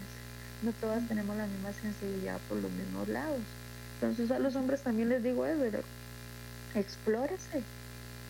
No todos sienten a la, a la misma profundidad, pero usted tiene que disfrutar todo su cuerpo. Yo he estado con hombres que les he mordido la espalda y se vienen. He estado con hombres que con solo un beso se vienen. ¿Verdad? He estado con hombres que tienen partes muy, muy sensibles que a la hora de estar uno sentado sobre él, los toco y se fue la cúspide. Todos, todos somos, tenemos un mapa que debemos descubrir, ¿verdad? Y también comunicarlo porque usted puede estar sintiendo algo, pero si usted no lo sabe expresar, ni tampoco nos vamos a sentir cómodos, ¿verdad? En el acto. Yo era antes una que yo, ay, yo soy muy gritona y yo, ay, dependiendo del lugar que estaba, yo me aguantaba el gemido, ¿verdad? Y un día dije al carajo todo mundo y yo quiero sentir esto y lo que me gané fue que lo que me gané fue que el chaval no me volviera a llevar al condominio porque todo el condominio se quedó de mí eso me lleva a la última experiencia que me contaste con con, con, el judío. Sí. Sergio, qué terrible con el judío. Resulta que conozco un tipo por estas plataformas, ¿verdad? Que hay. Y me dice, ¿tomamos un café? Y yo, ok. Le digo cerca de mi casa, un café y todo. Yo venía de, de entrenar tenis. Y resulta que estamos hablando y me dice, mira, yo soy judío, de esos que creen en Cristo, que los judíos se viven. Ah, pero cuando me contaste, yo te dije, me suena pandereta. Si es un judío de lo que te está... Sí, sí, por eso yo sé lo que... Cuando me dijiste, yo dije, mm, porque... Exacto. Eh, y, entonces me estás dando la razón. Sí, el, el judío mesiánico es un pandereta que quiere aprenderse algunas cosas en hebreo, no es judío. No, no, es que no es judío, eso es otra historia. Pero, pues ya, ya, lo entendí, ya lo entendí, ves, yo te aquel Hombre, aquel hombre lo escuchó por tres horas. Porque vuelvo y te digo, yo soy muy respetuosa y cuando es conocer a alguien yo le escucho todo y no lo juzgo. Entonces ya él habló de todo, que anda, anda sus, sus letras, ¿verdad? En, en las muñecas, en el cuello, anda algo amarrado en la cintura, que en este momento no me recuerdo el nombre de lo que Sid. usa. Sit, sit. Se llaman así. Sí. Sit, sit. Son unos Ah, Ok, co- cositos blancos con nudos. eh, todo eso es todo eso. Entonces resulta que me dice, qué buenas piernas tienes. Entonces ustedes se podrán imaginar que mi expresión es de pelar los ojos y yo, oiga, qué Ok. jodido más raro, ¿verdad? Porque me está hablando de que él es muy correcto, que la religión y todo, y me está diciendo que mis piernas son bonitas, yo, piernas son bonitas. Ok. ¿verdad? Y yo, ah, ahí las tiene. Me levanto para ir al baño cuando regreso y me hace, y tenés unas nalgas muy ricas. Y yo, Ok. ok, estoy corrompiendo al judío. Y me dice, ¿qué te parece si vamos, qué, qué te parece si vamos a mi casa? Y yo, bien, acción. vámonos. Me voy con él a la casa. Era un viernes o un sábado, no me recuerdo, pero e- era un viernes, porque ellos el viernes empiezan en, en la puesta a del las sol. 6 de la tarde. Exacto. Entonces eran como las 3 de la tarde. Entonces viene y me dice a las 5 de la tarde, casi a las 6, ya yo empiezo, entonces más o menos son las horas que vamos a estar en la casa. Empezamos a hablar, me dice, ¿a vos qué te gusta del sexo? Y yo, que son esas preguntas de, del hombre que me acaba de decir que es súper conservador y que él no, casi que no hace ningún pecado. Y, me, y le digo yo, ¿qué pregunta? Y me dice, ¿por qué? Le hago, ¿ustedes pueden fornicar? Y me dice, es que fornicar, te voy a explicar. La palabra fornicar la inventaron en el Vaticano.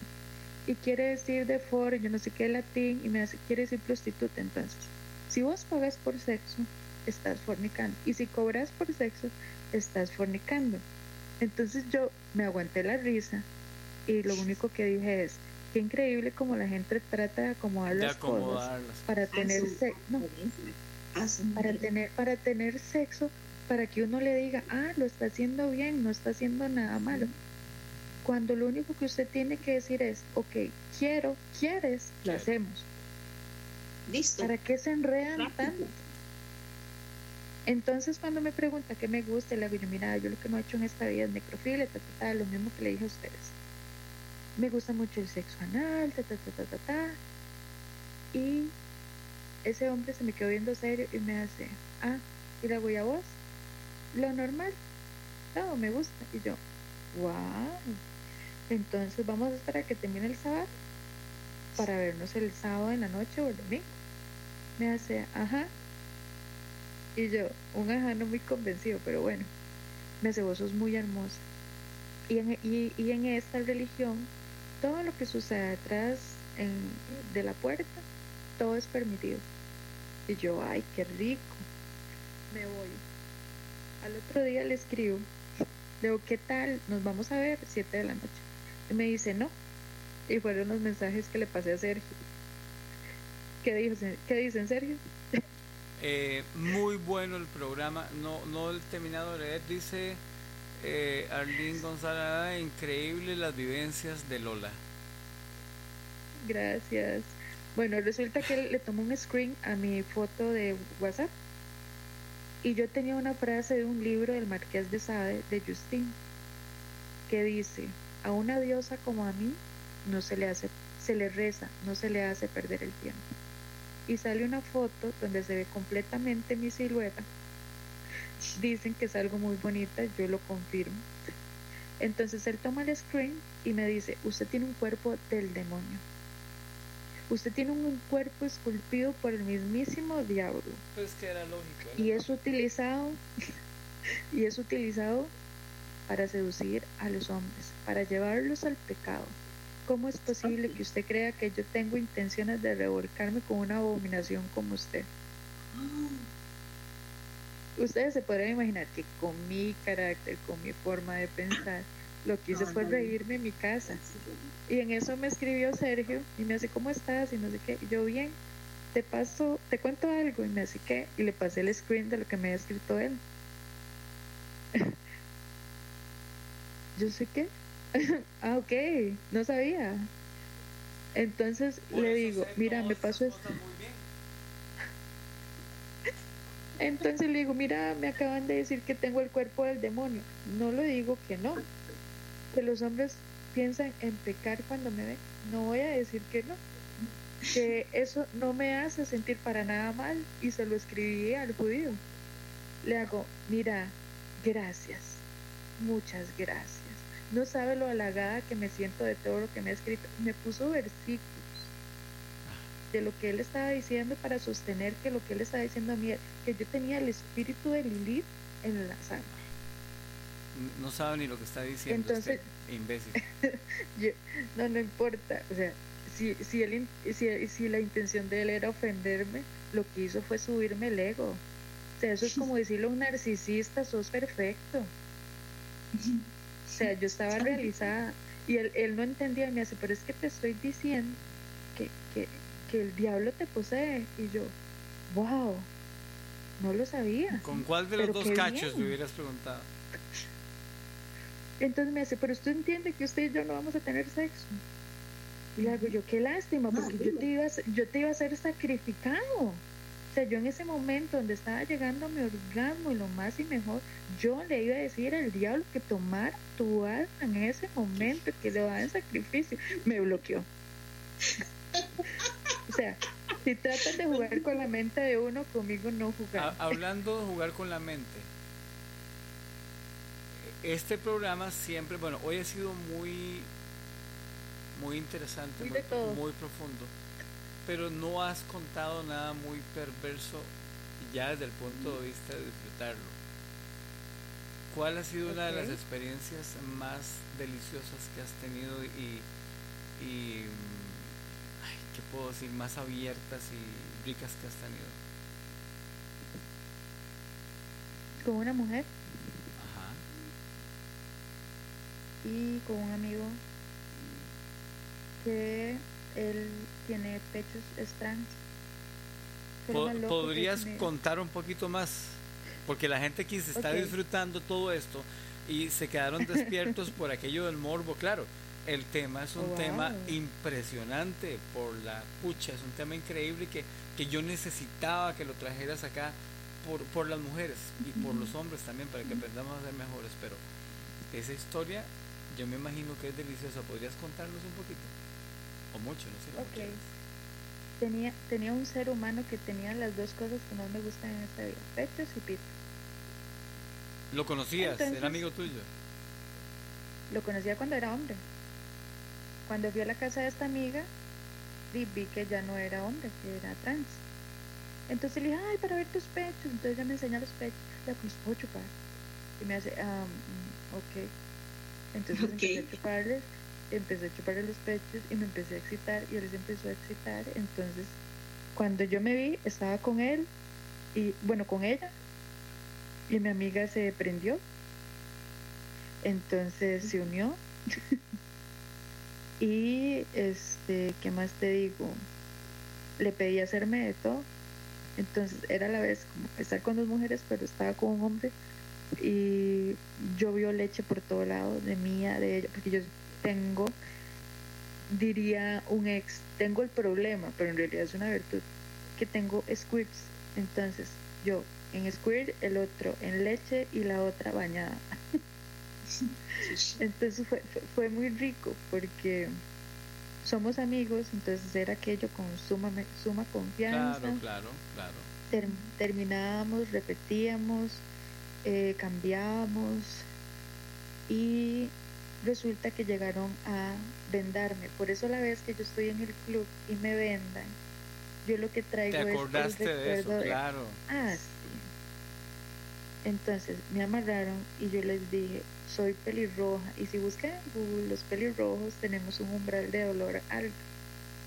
Entonces ellos estaban maravillados de, de ese umbral del dolor. Y yo estaba súper excitada.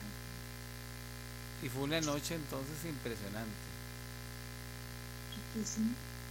Es que hice todo lo que quise. Todo. Y, o sea, cuando llegaba como el máximo dolor era donde llegaba el máximo placer, entonces tal vez ahí terminaba. Entonces nunca sentí dolor. O sea, llevé mi cuerpo al máximo placer. Y no hay nada más genial que eso. O sea, si es una penetración anal, llegar al máximo placer y te vienes, te venís por ahí, pues bien. Si, es, si te están chupando y te venís en, en ese máximo, pues es genial. Entonces fueron los máximos de los máximos esa noche. ¿Hace Tenía cuánto tiempo? todo lo que quería. ¿Ah? ¿Hace cuánto tiempo? Ocho meses. ¿Lo repetirías? claro, Qué rico. Muy bien, muy bien. sí. sí. Es que es parte de, como te digo, cuando usted sabe lo que le gusta y dónde le gusta y le está ¿Cómo, haciendo rico, cómo Lola? Lola se mueve en un mundo empresarial eh, muy interesante. Eh, Lola permite que le vean los pezones despistadamente cada vez que puede. Eh, O te cuidas muchísimo. que- O a veces, a veces soltás No. un poquito. No, este, creo que el tema de los pezones sí es algo muy mío. Es que se me olvida ponerme brasier siempre. Por eso. Entonces, sí, Y, pero digamos, también te gusta seducir 24/7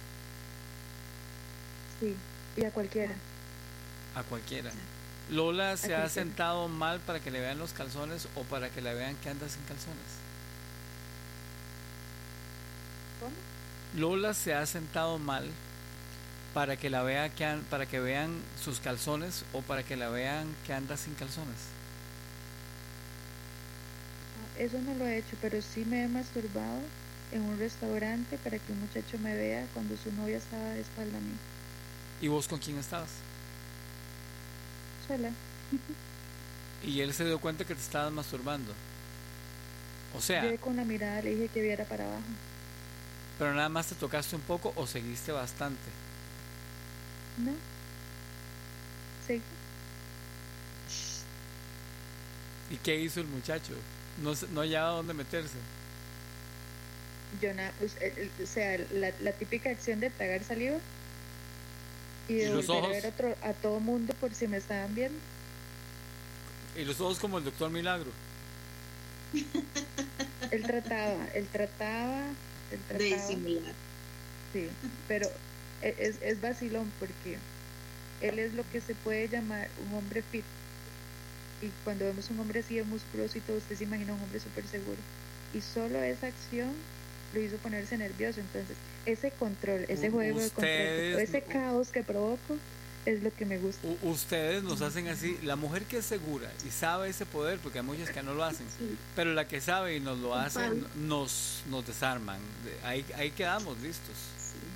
No creo que haya un hombre sensible a eso, porque hay unos que no son sensibles a eso. No creo que haya un hombre sensible a eso que pueda salir ileso de la situación. No creo. Sí.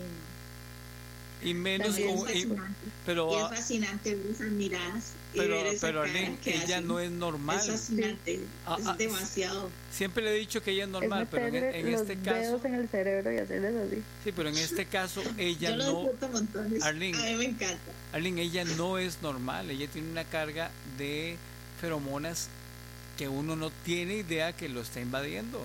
Es que en el caso de ella, ella va con veneno. Digamos, todas las mujeres, pues, todas las mujeres nos desarman. Pero yo, o sea, No, yo. y porque normalmente se depositan en estas áreas. Ujú. Pero estar a la par de ella como hombre, bueno, yo sabía que algo pasaba raro. Algo, y ella se ríe. Pero yo ahora, hoy, hoy comprendo, pero uno se siente y uno dice, Hoy lo entendí todo. sí, uno dice, qué raro. Es algo raro y es como, Yo llegué, como algo que te perturba. Es y vos decís, yo- ¿qué es? Algo. ti-". Claro, ya entiendo. yo llegué el día del club y el di- eh, o sea, yo llegué y todos ellos subieron. Pero yo me di a la Yo tarea creo de que andar si por todo estuviese en lado. el salón y yo estaba ahí cerca, por eso fue, ve Sergio, ahí entendemos Pero por qué cuando salí hasta usted las subió- 5 de la mañana. Ella estaba, ella estaba gateando para atrás, ¿verdad? Porque yo subí y la vi. Ella estaba con un amigo nuestro y, y, y yo la vi y mira qué bonito. Pero detrás de la cortina no quisiera invadir el espacio tampoco. Porque tampoco era eso, ¿verdad? Ni me iba a ir a unir porque no sabía si querían que me uniera y tampoco, o sea, no era algo eh, de respeto, eso no es así, ¿verdad? Que aparecen, hola, ¿cómo es? estuviste en el salón, entonces usted fue la culpable. Ah, Es que, digamos, mis primos sí saben. Entonces yo les dije, mira, vengo hot y me hace anda por todo el salón. Y en serio. Y cuando yo vi, todo el mundo subió y yo muerta de la risa. No, yo sí me quedé, yo sí me quedé porque yo estaba cantando y haciendo cosas. Pero, pero si no, Yo también estaba haciendo cosas. sí, pero sí vi, pero sí, bien. sí, como hombres, sí se Ah, siente, sí se sienten esas feromonas, sí, es terrible, terrible. Ay, igual la segunda vez que fui, cuando estuvimos hablando. No se me quitó de la par y a mí me daba una risa y yo nada más me tocaba y yo al propio lo tocaba y se le... O sea, es que eso... como- Sí, soy mala. Sí. ¿Quién me decía malviada? que- ¿Quién malviada por mala? Es, es que no, es que no sé qué es lo que tienes, dice. Y yo por dentro, yo sí sé. Qué Yo sí sé. ¿Se dan cuenta cuánto rato llevamos hablando? ¿Se dan cuenta qué interesante que se vuelve eh, hacer un programa como este que, que llevamos, son las 11 y 21 de la noche? Híjole. Y el Wow. tiempo eh, yo lo he disfrutado un montón, creo que creo que es un programa de los más bonitos que hemos hecho. Todos son buenos, todos son muy buenos. Pero este es un programa muy interesante, muy interesante. Y si supieran el calibre de la de la mujer que tengo al frente, se podrían asustar, pero bueno. Es algo que nos queda solo algunos por acá, pero pero yo sí agradezco que hayas querido compartir eso Sí, en, en, en beneficio de muchas mujeres y en beneficio de muchos hombres. No solo es la perversidad de saber que aprendiste a masturbarte en tu familia, que, que pediste tener sexo, que le contaste a tu papá que te compraran pastillas y cosas o esa cosa. O sea, porque puedes, eso siempre es excitante oír esas historias, a pesar de que no había malicia, o es excitante saber que ya a los 13 años tenías sexo y toda tu historia como fue y que sos una mujer que puede tener sexo anal, sexo con una mujer, con un trans, con un hombre. No solamente es eso, es que lo puedas contar para, para que todos aprendamos. Y también que entendamos que nunca sabemos a quién tenemos a la par y su sexualidad como es. No tenemos idea, de la persona más tranquila o la más despistada no sabemos si es más conocedora que nosotros y si tiene más apertura. El sexo para mí, no sé si vas a estar de acuerdo conmigo, es una cuestión de almas, del bagaje de las almas también. Exacto. No me cabe otra historia con eso. O sea, porque el sexo, posiblemente yo he disfrutado esta noche sexualmente más que si hubiera que hacer el amor con una mujer común y corriente en la calle y ya. Tal vez la conversación, esta conversación me lleva a más satisfacción sexual y espiritual que solo meterla en algún lado, porque el sexo es así. Eso que vamos Yo, a... y es- perdón, y estoy 100% convencida que esto también, este tipo de programas eh, de tu testimonio, de tu experiencia, tienen que abrir alguna luz, alguna mujer, alguna. Si ya llegamos a una, yo creo que nos podemos dar por satisfechas de que, Correcto. va- que van a llegar a más. Con una, En el momento que una, estaríamos más que felices bueno, que llegue a, a permitirse a vivir a plenitud y a soltar todos esos estereotipos y todos esos tabúes y todo eso que nos han impuesto nuestras propias parejas, nuestra propia familia, porque a veces es la misma familia. Entonces yo creo que eso es el objetivo y lo principal de dejar una huella por todo lo que hemos vivido. Así es. Así Bueno, acordate que esto queda grabado en un podcast que se lo puedes Sí. pasar a tus amigas, que alguien lo va a encontrar dentro de 5 años, dentro de 10 años, dentro de un año y lo va a escuchar y va a decir, bueno, entonces no estoy tan mal, entonces no era cierto lo que me dijeron, entonces sí se puede, entonces puedo ser, porque por ejemplo, para mí como hombre, después de muchas partes de mi transformación, inclusive eh, religiosamente tuve que dejar de practicar muchas cosas porque mi mente abierta no me permitía ser tan religioso. Y, y tampoco me gusta ser deshonesto conmigo mismo y decir, bueno, voy a meterme en un lugar que la gente me vea siendo muy ortodoxo y muy todo y, y de repente por dentro tengo, quiero vivir esta libertad. Entonces dije, bueno, mejor voy, no voy a predicar lo que no hago, voy a hacer lo que sí creo. Y, y, y es parte de un convencimiento, pero todo esto, chiquillas, es amor. Amor por uno, amor por los demás. Es amar a los demás, es respetar a los demás. Respetar a, alguien que no de mi misma religión. es- el sistema te, te atonta, te adormece y lo que hace es lastimarte. Y les va a hacer mucha gracia, pero para mí un ejemplo de eso fue esta pandemia. Eh, atontó mucho a las personas. Las personas si les dicen, ya está la vacuna 24 y la gente va corriendo a ponerse la vacuna 24 sin saber qué puta se está haciendo. Y te dicen, mira, es para que te dé más suave. ¿Quién dice? Digo yo. ¿Quién dice? Y, y, y te dijeron, ponete las mascarillas, la mascarilla te tira el dióxido de carbono para adentro y te provoca un montón de daños. y O sea, no es que es del todo mala, no es que es del todo buena, pero la gente se la comió y no me quiero ni pensar qué van a hacer ahora con la esta la de, de la cuestión de la viruela del mono. Mira, Eh, exacto. y dijeron, Yo te, a yo- estos maes se ponen lo que sea y se consumen lo que sea, sigamos tirándoles cosas. Sí. No, yo te lo digo porque, digamos, yo tengo una maestría en manipulación de masas. Entonces comprendo mucho, ¿verdad? Que hay muchas cosas que a, conveni- a conveniencia de las personas que están en el poder, di, las, las vuelven un poco más extremas. Entonces vos sabés lo de ingeniería social también. Sí, claro. Sí, sí. ¿En qué año tal médico inglés entendió esto y cuándo tal otro y cuándo... Pucha, si la gente entendiera de todo eso, O sea, ta- tanto así que te digo, o sea, yo en mi profesión, no voy a decir qué profesión porque si no sacan quién soy, este, en mi profesión soy la única en el país. ah, yo no sabía. Sí. Tengo el honor de No conocerte nadie. entonces, qué Qué interesante. honor. Qué Sí. honor. Mi, mi profesión, como para que un poquillo se, se den, este, se enfoca En en manipular. todos estos temas, manipulación de masas, em, desarrollo de, de las poblaciones, ¿verdad? El estudio del desarrollo de las poblaciones, todo lo que es la estructura eh, social. Entonces, Somos manipulados. que sí paso. Sí, claro, 100%. 100%, ¿verdad? Desde Eva, desde Lilith. Te voy a hacer una... momento- Yo, eh, en este programa yo te puedo en que preguntar... negocias, Ya desde el momento en que negocias, en es- desde ese momento hay un 50% de posibilidades de que te estén manipulando la Sí. decisión. Sea tu esposa, sea tu hijo, sea tu pareja, sea tu amigo. Te hago una pregunta- estás negociando, Una Ajá. pregunta fuerte.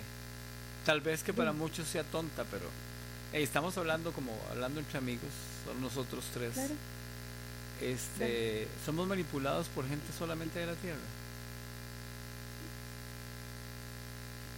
No lo, no lo creo. ¿Verdad? Interesante, ¿verdad? Primero, primero, porque hay más planetas. No, y hay muchas pruebas Hay arqueológicas históricas de, de eso. Por ejemplo, un nombrecillo que figura por ahí como los reptilianos. eh, los invito a leer un poquito. Ser conspirante. Sí. ser conspiranoide, pues yo es que yo no lo veo como conspiración, lo veo como que puede ser parte de un todo. De y un no todo, está mal claro, que haya claro. un todo, Claro, claro. ¿verdad? Porque si, si nosotros vamos a que esas personas o esas cosas que sean diferentes no son parte del todo, estamos igualmente juzgando. Juzgando una cultura, juzgando una raza, juzgando un montón de cosas. Entonces, si existe o no existe, es parte de un todo cosas que nos tendremos que adaptar a como nos hemos Pero lo, que lo sí es cierto es que no es como nos han contado. Porque nos dieron una realidad alterada para que seamos muy manipulables y muy entrenables. Mira, desde el momento en que tenés poder de decisión para elegir en qué quieres creer, no importa lo que la gente te diga, al final vas a elegir qué es lo que mejor se condiciona a tu estilo de vida. ¿Qué te afectaría? Porque hay gente que simplemente no quiere creer porque el creer le puede afectar su vida diaria. Sí, claro. Yo lo escuché. no me cuente más de tal cosa porque estoy, yo sé que, que, es, que lo que yo creo no está bien, pero si me cuenta, la paso muy bien ahí, entonces mejor no me cuenten y sigo creyendo la misma mentira que he creído. Y prefiero quedarme ahí. Y pero, pero, ahí. ok, démosle la vuelta. Así es la sexualidad de las personas también. O sea, las- Igual. así es. Igual, y te, y te digo, que- ¿cuál es el mensaje que quiero dejar? Independientemente si sos hombre o mujer, que se ame, que ame su individualidad, que logre usted ver en ese ser único que es usted un potencial tan grande que pueda generar un cambio en la gente, que puedas mejorar este mundo o el mundo de, de las personas que te rodean. Y el pero tuyo nadie- primero. ¿Ah? Y el tuyo primero. Sí, y es que todo empieza a partir de uno. Ámese, independientemente de como usted sea. Si usted quiere estar gordito, ok, ámese gordito. Si usted en serio no está cómodo siendo gordito, pues Haga póngase algo. unas tenis y salga a hacer el cambio. Pero lo importante es que usted logre estar en, en ese punto que usted dice, estoy pleno. O, o voy a empezar a ser más pleno cada día. y disfrutar del proceso y conocer su cuerpo. Si usted todavía es un hombre que tiene sus temas porque quiere encasillar una acción o una forma de hacerlo, libérese, conózcase. De la misma forma en que yo agarré un espejo y me revisé y, y sé dónde siento y no. Y cuando estoy con una pareja tengo que explicarle cuáles son mis cosas, ¿verdad? Y qué es lo que a mí me gusta. De la misma forma, ustedes, sí, revísesen, toquen, experimenten. Mira, vos que estás en ese proceso tan interesante y tan único, yo te recomiendo que te escapes un fin de semana al Club Mi Amor. Tienes que ir a- allá al frente de la Earth en, en, en Guásimo. Y- Y, que allá conoces sí. el club. Sí, paso al frente normalmente. Por eso, pero nunca semana. has entrado. No. Un fin de semana ahí es impresionante. Impresionante. Si me van a ver, si me van a ver, ¿Qué? ahí voy a estar. Sí. No, que es que no lo que más me tenés es que idea, no tenés idea. 20, 30 parejas conviviendo, alimentándose, nadando, pachangueando en la noche y no está el límite de las pocas horas de un club, sino que es de un día hacia el otro, entonces es muy interesante.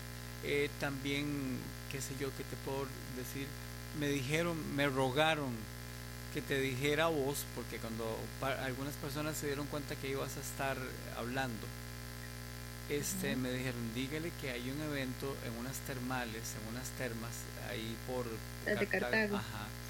Dígale que vaya, que lo va a disfrutar, que es increíble, es este fin de semana. Sí, yo, este yo, fin de yo, semana. yo cumplo con contarte. Pero decían, es, si esta mujer va, eh, es como que vaya. estragos. Sí, sí. Entonces, yo te dejo los dos mensajes ahí. esas feromonas ahí. ¿Sabes No, no, lo que no. quieren. Es lo que quieren. Pero sí, mira, yo no sé, ¿quieren ¿sabe seguir? qué es a- algo? Diga, diga. Hay algo que quiero agradecer. Las personas que me han permitido conocer, ¿verdad? Dentro del ambiente han sido súper respetuosas. eh, tanto que he tenido que decirle el nombre a usted, ¿verdad? que los más cercanos que confundí los nombres. Las parejas han sido súper lindas. Hay cosas que no conocía que ellos se han dado la tarea que sepa. Entonces ha sido muy lindo. Y como te digo, el lugar que menos creí que me iba a educar mi sexualidad, pues Eso no lo sabía yo. sí, claro. Yo era súper acomplejada, aún llegando ahí y con todo el proceso que traigo, traía esos complejos de cuando yo iba a estar con un hombre, tenía que, no sé, ver la forma en que ponía mi cara, la forma en que ponía mi cuerpo, que si una llantita se me notaba más, así, bueno, en esta posición no se me nota tanto, porque aquella mujer tenía que ser perfecta en el acto y vivía, vivía más pendiente en cómo me veía de cómo sentía. Y hasta que llego ahí yo dije, porque estos hombres a los cinco minutos ya no ven nada, están con los ojos en blanco, están con los ojos cerrados, están aquí, están allá. Estamos hechizados con la magia de ustedes. Exacto, pero, yo no pero es en serio. hechizados con la magia, o sea, no es una for- no es una figura eh, literaria para decirlo, no es una forma de describirlo, no, es magia, es un hechizo, es algo que, que te atonta, que te enreda, que, que y me imagino que igual le va a pasar a los que son gays o los que son bi o lo o sea, pero es una cantidad de energía, de muy vibraciones, de-. El ser humano tiene una necesidad muy grande de ponerle nombre a las cosas. Y, a, etiquetas. cuando alguien hace algo diferente a uno. Sí, etiquetas. Simplemente es gente disfrutando de su placer.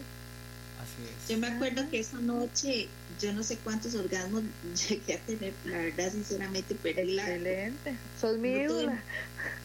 No, de verdad, no tengo ni idea. Y al otro día, en el chat, este, uno de los chicos que estaba ahí, me acuerdo que me dice, es que yo no dejé de contar cuántas veces usted logra. Y yo, en serio, mi cuenta me di que alguien me podía estar determinando lo que yo estaba disfrutando. Es que esa noche fue increíble, una noche muy, muy fuerte para mí, en lo que fue mi sexualidad, fue una de las noches más de las que nunca Eh, me voy a olvidar. Eh, Yo- es que yo, si usted me pregunta a mí, yo no participo por un tema de vibraciones. Yo no puedo sentir vibraciones. Vea, a ella si vos la agarrás y la nalgas, por ejemplo, y eso le da vibración, ella llega a un orgasmo con squirt. Exacto. O sea, ella, Incluido. No lo puedo contener. ella no, Entonces, si yo ella no puede andar en está no en puede andar en moto o en bicicleta, No. por ejemplo. No, jamás. Yo me siento en una moto y, y no puedo. Ya, mojo todo. Ahora, la otra parte, la otra parte, eh, Lola, eh, la mujer que tenés al otro lado, a raíz de un día que puse yo unas canciones mías, entonces ella me dijo, ay, qué lindas las canciones, y ya en un chat, entonces me dice, le voy a regalar una historia mía, un relato, y me hizo un relato, nunca lo había hecho ella, así como a ese nivel. Empezó a hacer sus relatos. Entonces ella, a la edad que tiene, que no lo voy a decir yo, está viviendo su sexualidad de una manera que nunca en la vida la había vivido y está afectando a otras qué mujeres. Eh, con- bueno. yo sé que ustedes no tienen ganas de acostarse todavía, así que Arlene, si quieres contarle un poquito esa parte a ella, para que vea qué interesante Sí. cuando se unen esas historias. Bueno, de verdad, este, todo nació por una travesura con Sergio, ¿verdad? Y él cantó y yo le escribí en privado, le dije, se me cayeron los calzones al escucharlo, porque yo soy muy romántica y a mí la música este, me llega mucho. Y decidí contarle, él había tirado un reto de escribir, de que escribiéramos nuestra primera experiencia en un club swinger. Y eso sucedió hace como ocho o nueve años. En ese entonces la pareja que tenía era, este, era muy celoso y era, me controlaba mucho la sexualidad. Sin embargo, nos atrevimos, fuimos y esa, pero para mí fue un redescubrir increíblemente. Wow. Entonces yo le hice el relato a Sergio. Tanto así que lo hice improvisado, lo he venido haciendo empíricamente, la verdad, pero lo he disfrutado cada día más y cada día más a tal extremo que en este momento este, estoy llevando hasta un curso de locución y, y animación. Wow, qué bueno. Porque estoy Aunque no ha querido llevar mis clases de canto, ¿verdad? falta, falta. Pero es que los disfruto tanto desde el momento en que estoy maquinando qué voy a contar, qué voy a vivir. Este, algunas son vivencias que me he permitido disfrutar y otras me cuentan, mucha gente me escribe, me mandan sus relatos, otros son de libros eróticos y a veces hago una mezcla, le pongo un poco mi imaginación y mi creatividad y estoy viviendo una pasión eh, que no te puedo O describir. sea, hoy. ¿qué le provoca eh. Arlene eso en su sexualidad? Es, es la pregunta. Y, y a, y a las amigas, la las amigas la siguen y, le- y, le- y también le ha afectado la sexualidad a las amigas de ella. Wow, qué bueno. Soy una mujer más segura, eh, disfruto mi Ha sexualidad generado incidencia. totalmente y tengo muchas personas que esperan mi relato para saber qué, qué más, qué estás pensando, qué estás maquinando y lo transmito. Es como cuando una persona escribe una canción yo, yo suelto un relato. Me sale. Eh, estoy manejando y siento esa, esa energía, esa fuerza y lo suelto. Estoy con un grupo de amigos, estamos tomando y estamos vacilando y, alguno cuenta algo, le digo yo, hazme un relato, Ali. Y ahí mismo le hago un relato. Estoy con mi pareja, lo estoy disfrutando a tal nivel que hago el relato de la experiencia. Es algo que, que como que me libero, como que suelto y sale, y me sale, y me sale, y me sale por los poros, por todo lado. Y eso ha afectado y se ve que se realiza. Estoy totalmente plena. Estoy en este momento de mi vida viviendo al 100% mi sexualidad. Estoy más segura de lo que me gusta, lo que no, de lo que permito y lo que no, de lo que quiero y a quién quiero a mi lado. Así, de fuerte. Excelente, no, no, maravilla. Sí, sí, hay relatos. Tengo varios y, y, me he permitido experimentar. El sado, algo que nunca había experimentado, lo he estado experimentando y, me ha gustado y lo estoy viviendo. Em, eh, parejas, eh, intercambiar con parejas, estar con parejas en tríos, lo estoy viviendo Tal vez antes los bloqueos mentales que yo misma tenía por lo que me habían enseñado, por lo que me habían llevado a, limitarme, ahora lo estoy soltando. Y poco a poco he venido descubriéndome cada vez más y estoy viviendo, bueno, increíblemente. Excelente. Yo es que sinceramente siento que como que no ha llegado todavía tal vez la, la pareja, ¿verdad? Que, que convence han llegado individualmente, igual me explican lo de los códigos, entonces se respeta. Pero creo que es eso. Encontrar el cómplice perfecto para que lleguemos a esa liberación o los cómplices perfectos ha sido parte de lo que ahora también eh, conversaste un poco. Eh, nos cuesta mucho eh, tener una, un, un hombre super alfa, porque nos conformamos con el alfa y ese alfa se intimida.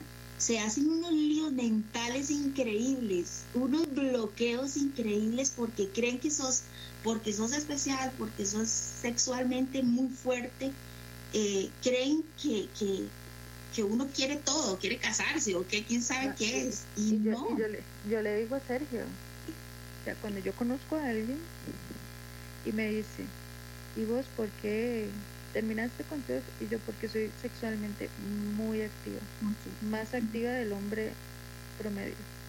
Y los hombres lo disfrutan al inicio, pero después se sienten bajo amenaza. Se intimidan.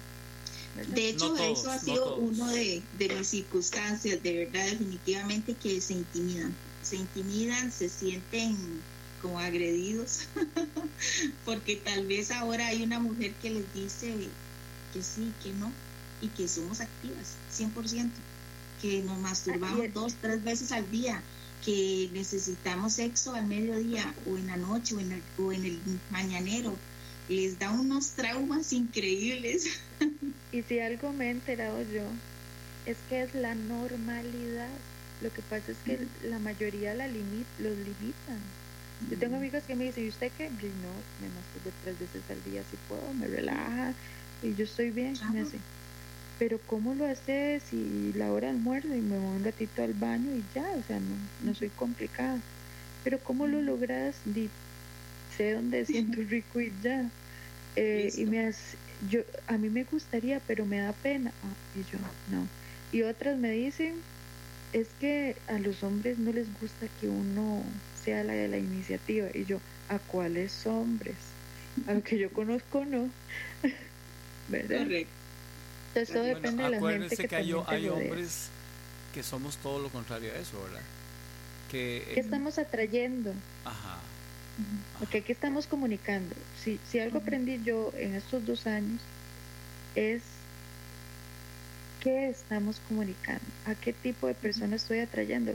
Porque puede que yo quiera una cosa, pero el mensaje que estoy enviando no es ese igual se van a, igual se van a colar un montón de, de, inadaptados ahí en la, en, la, red, ¿verdad? No, no, pero sea, acepto un mea culpa porque yo empecé a interesarme en qué es lo que expresa mi vista, mi mirada, qué expreso yo con mis labios, qué expresa mi cuerpo, o sea, lo que estoy hablando más lo que está haciendo mi cuerpo, ese es el mensaje que estoy enviando. O sea, ¿qué, entiende, qué está entendiendo aquel hombre al que trato de seducir con lo que estoy hablando y con lo que como me estoy moviendo, como lo estoy viendo, ¿verdad? Y todos estos asuntos. Pero muchas veces tenemos un deseo, pero no lo sabemos transmitir. Entonces es muy importante estudiarnos cómo es que hacemos las cosas, pararnos enfrente de un espejo y hacer aquella mirada. Entonces aquella mirada más bien da miedo. Entonces practicala porque no es el mensaje que estás dando. Y así con los demás hombres. No sé, como por agregar. Estoy, de acuerdo con eso. Estoy de acuerdo con eso. Chicas, ¿qué les parece si las dejo que vayan a descansar ya? Eh, muy agradecido.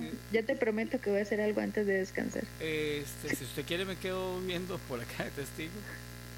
Yo puedo ser testigo aquí con las dos. Vea, Liz dice lo mismo, ella es de las mías. tenemos que tomarnos, tenemos que tomarnos un café. Por supuesto que sí. Pero no, pero no en la soda tapia.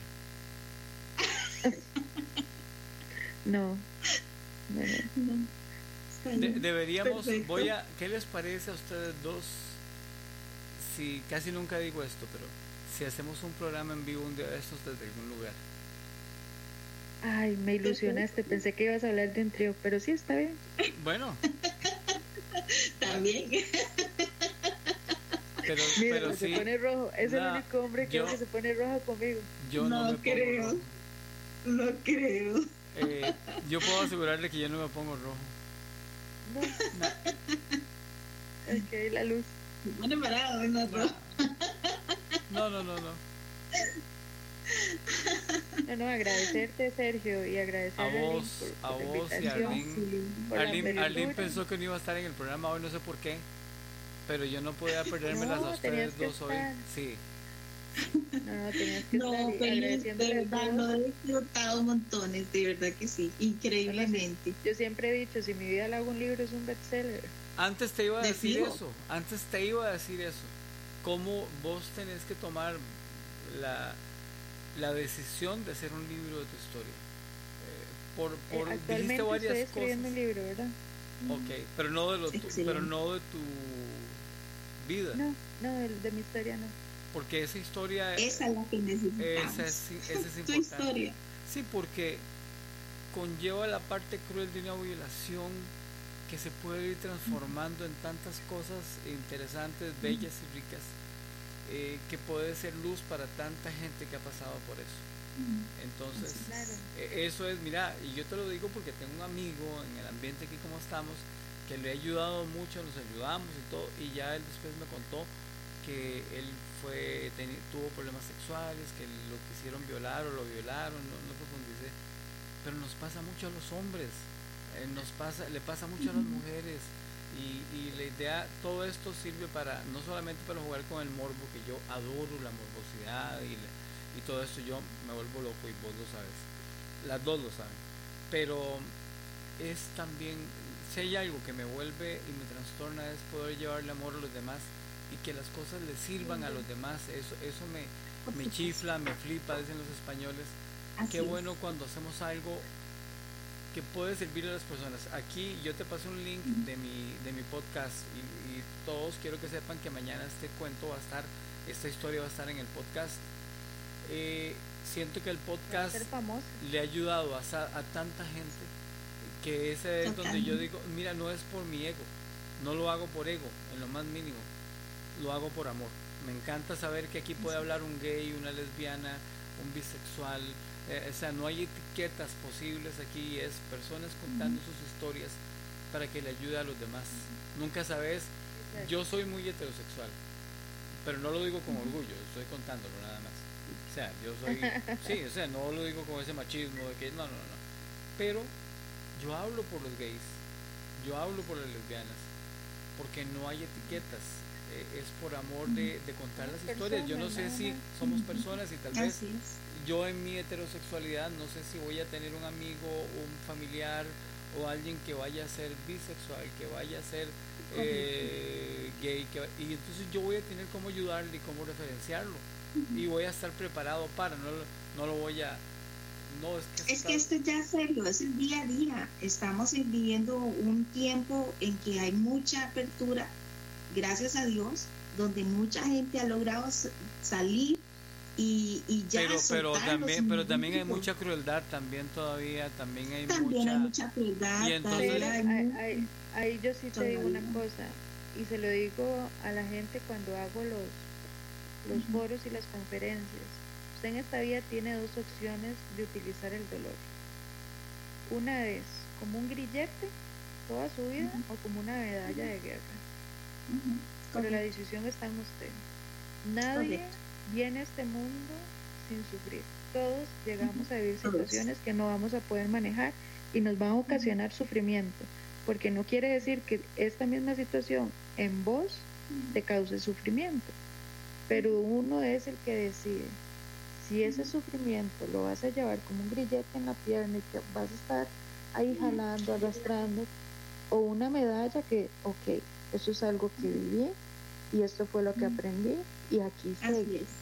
Que fue lo que yo hice en mi vida, independientemente de lo que me sucedió como niña, del acoso que sufrí en el colegio cuando no entendía qué era lo que me pasaba con mis feromonas, o lo que me sucedió cuando yo me había casado.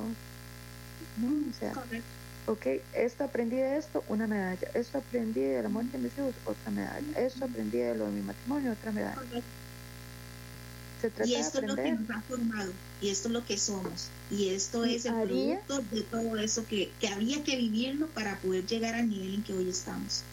Totalmente. Y si tuviera que volver a vivirlo, lo hago, porque lucha estoy en mi mejor momento y necesité cada uno de esos momentos para estar donde estoy. Así. Gracias a las dos, de verdad. Gracias a las dos. Qué par de mujerones, qué par de historias. y que no sea la última vez que nos veamos, ¿verdad? No, no, no, no. Que sea... No, no, no. Queda listo. bueno, aquí voy a quedarme, voy a voy a poner el relato de Arlene ya, eh, ahorita termino la llamada, pongo el relato de Arlene. A, a liberarte un poco ahorita.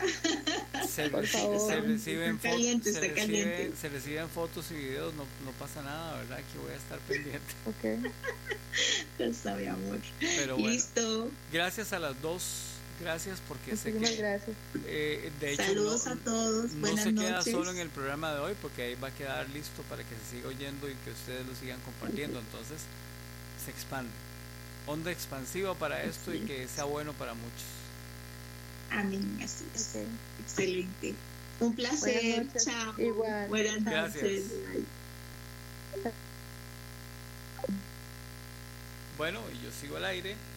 Sigo al aire porque vamos a poner el relato de Arlene. Entonces aquí tengo el relato por acá. Y ojalá que ustedes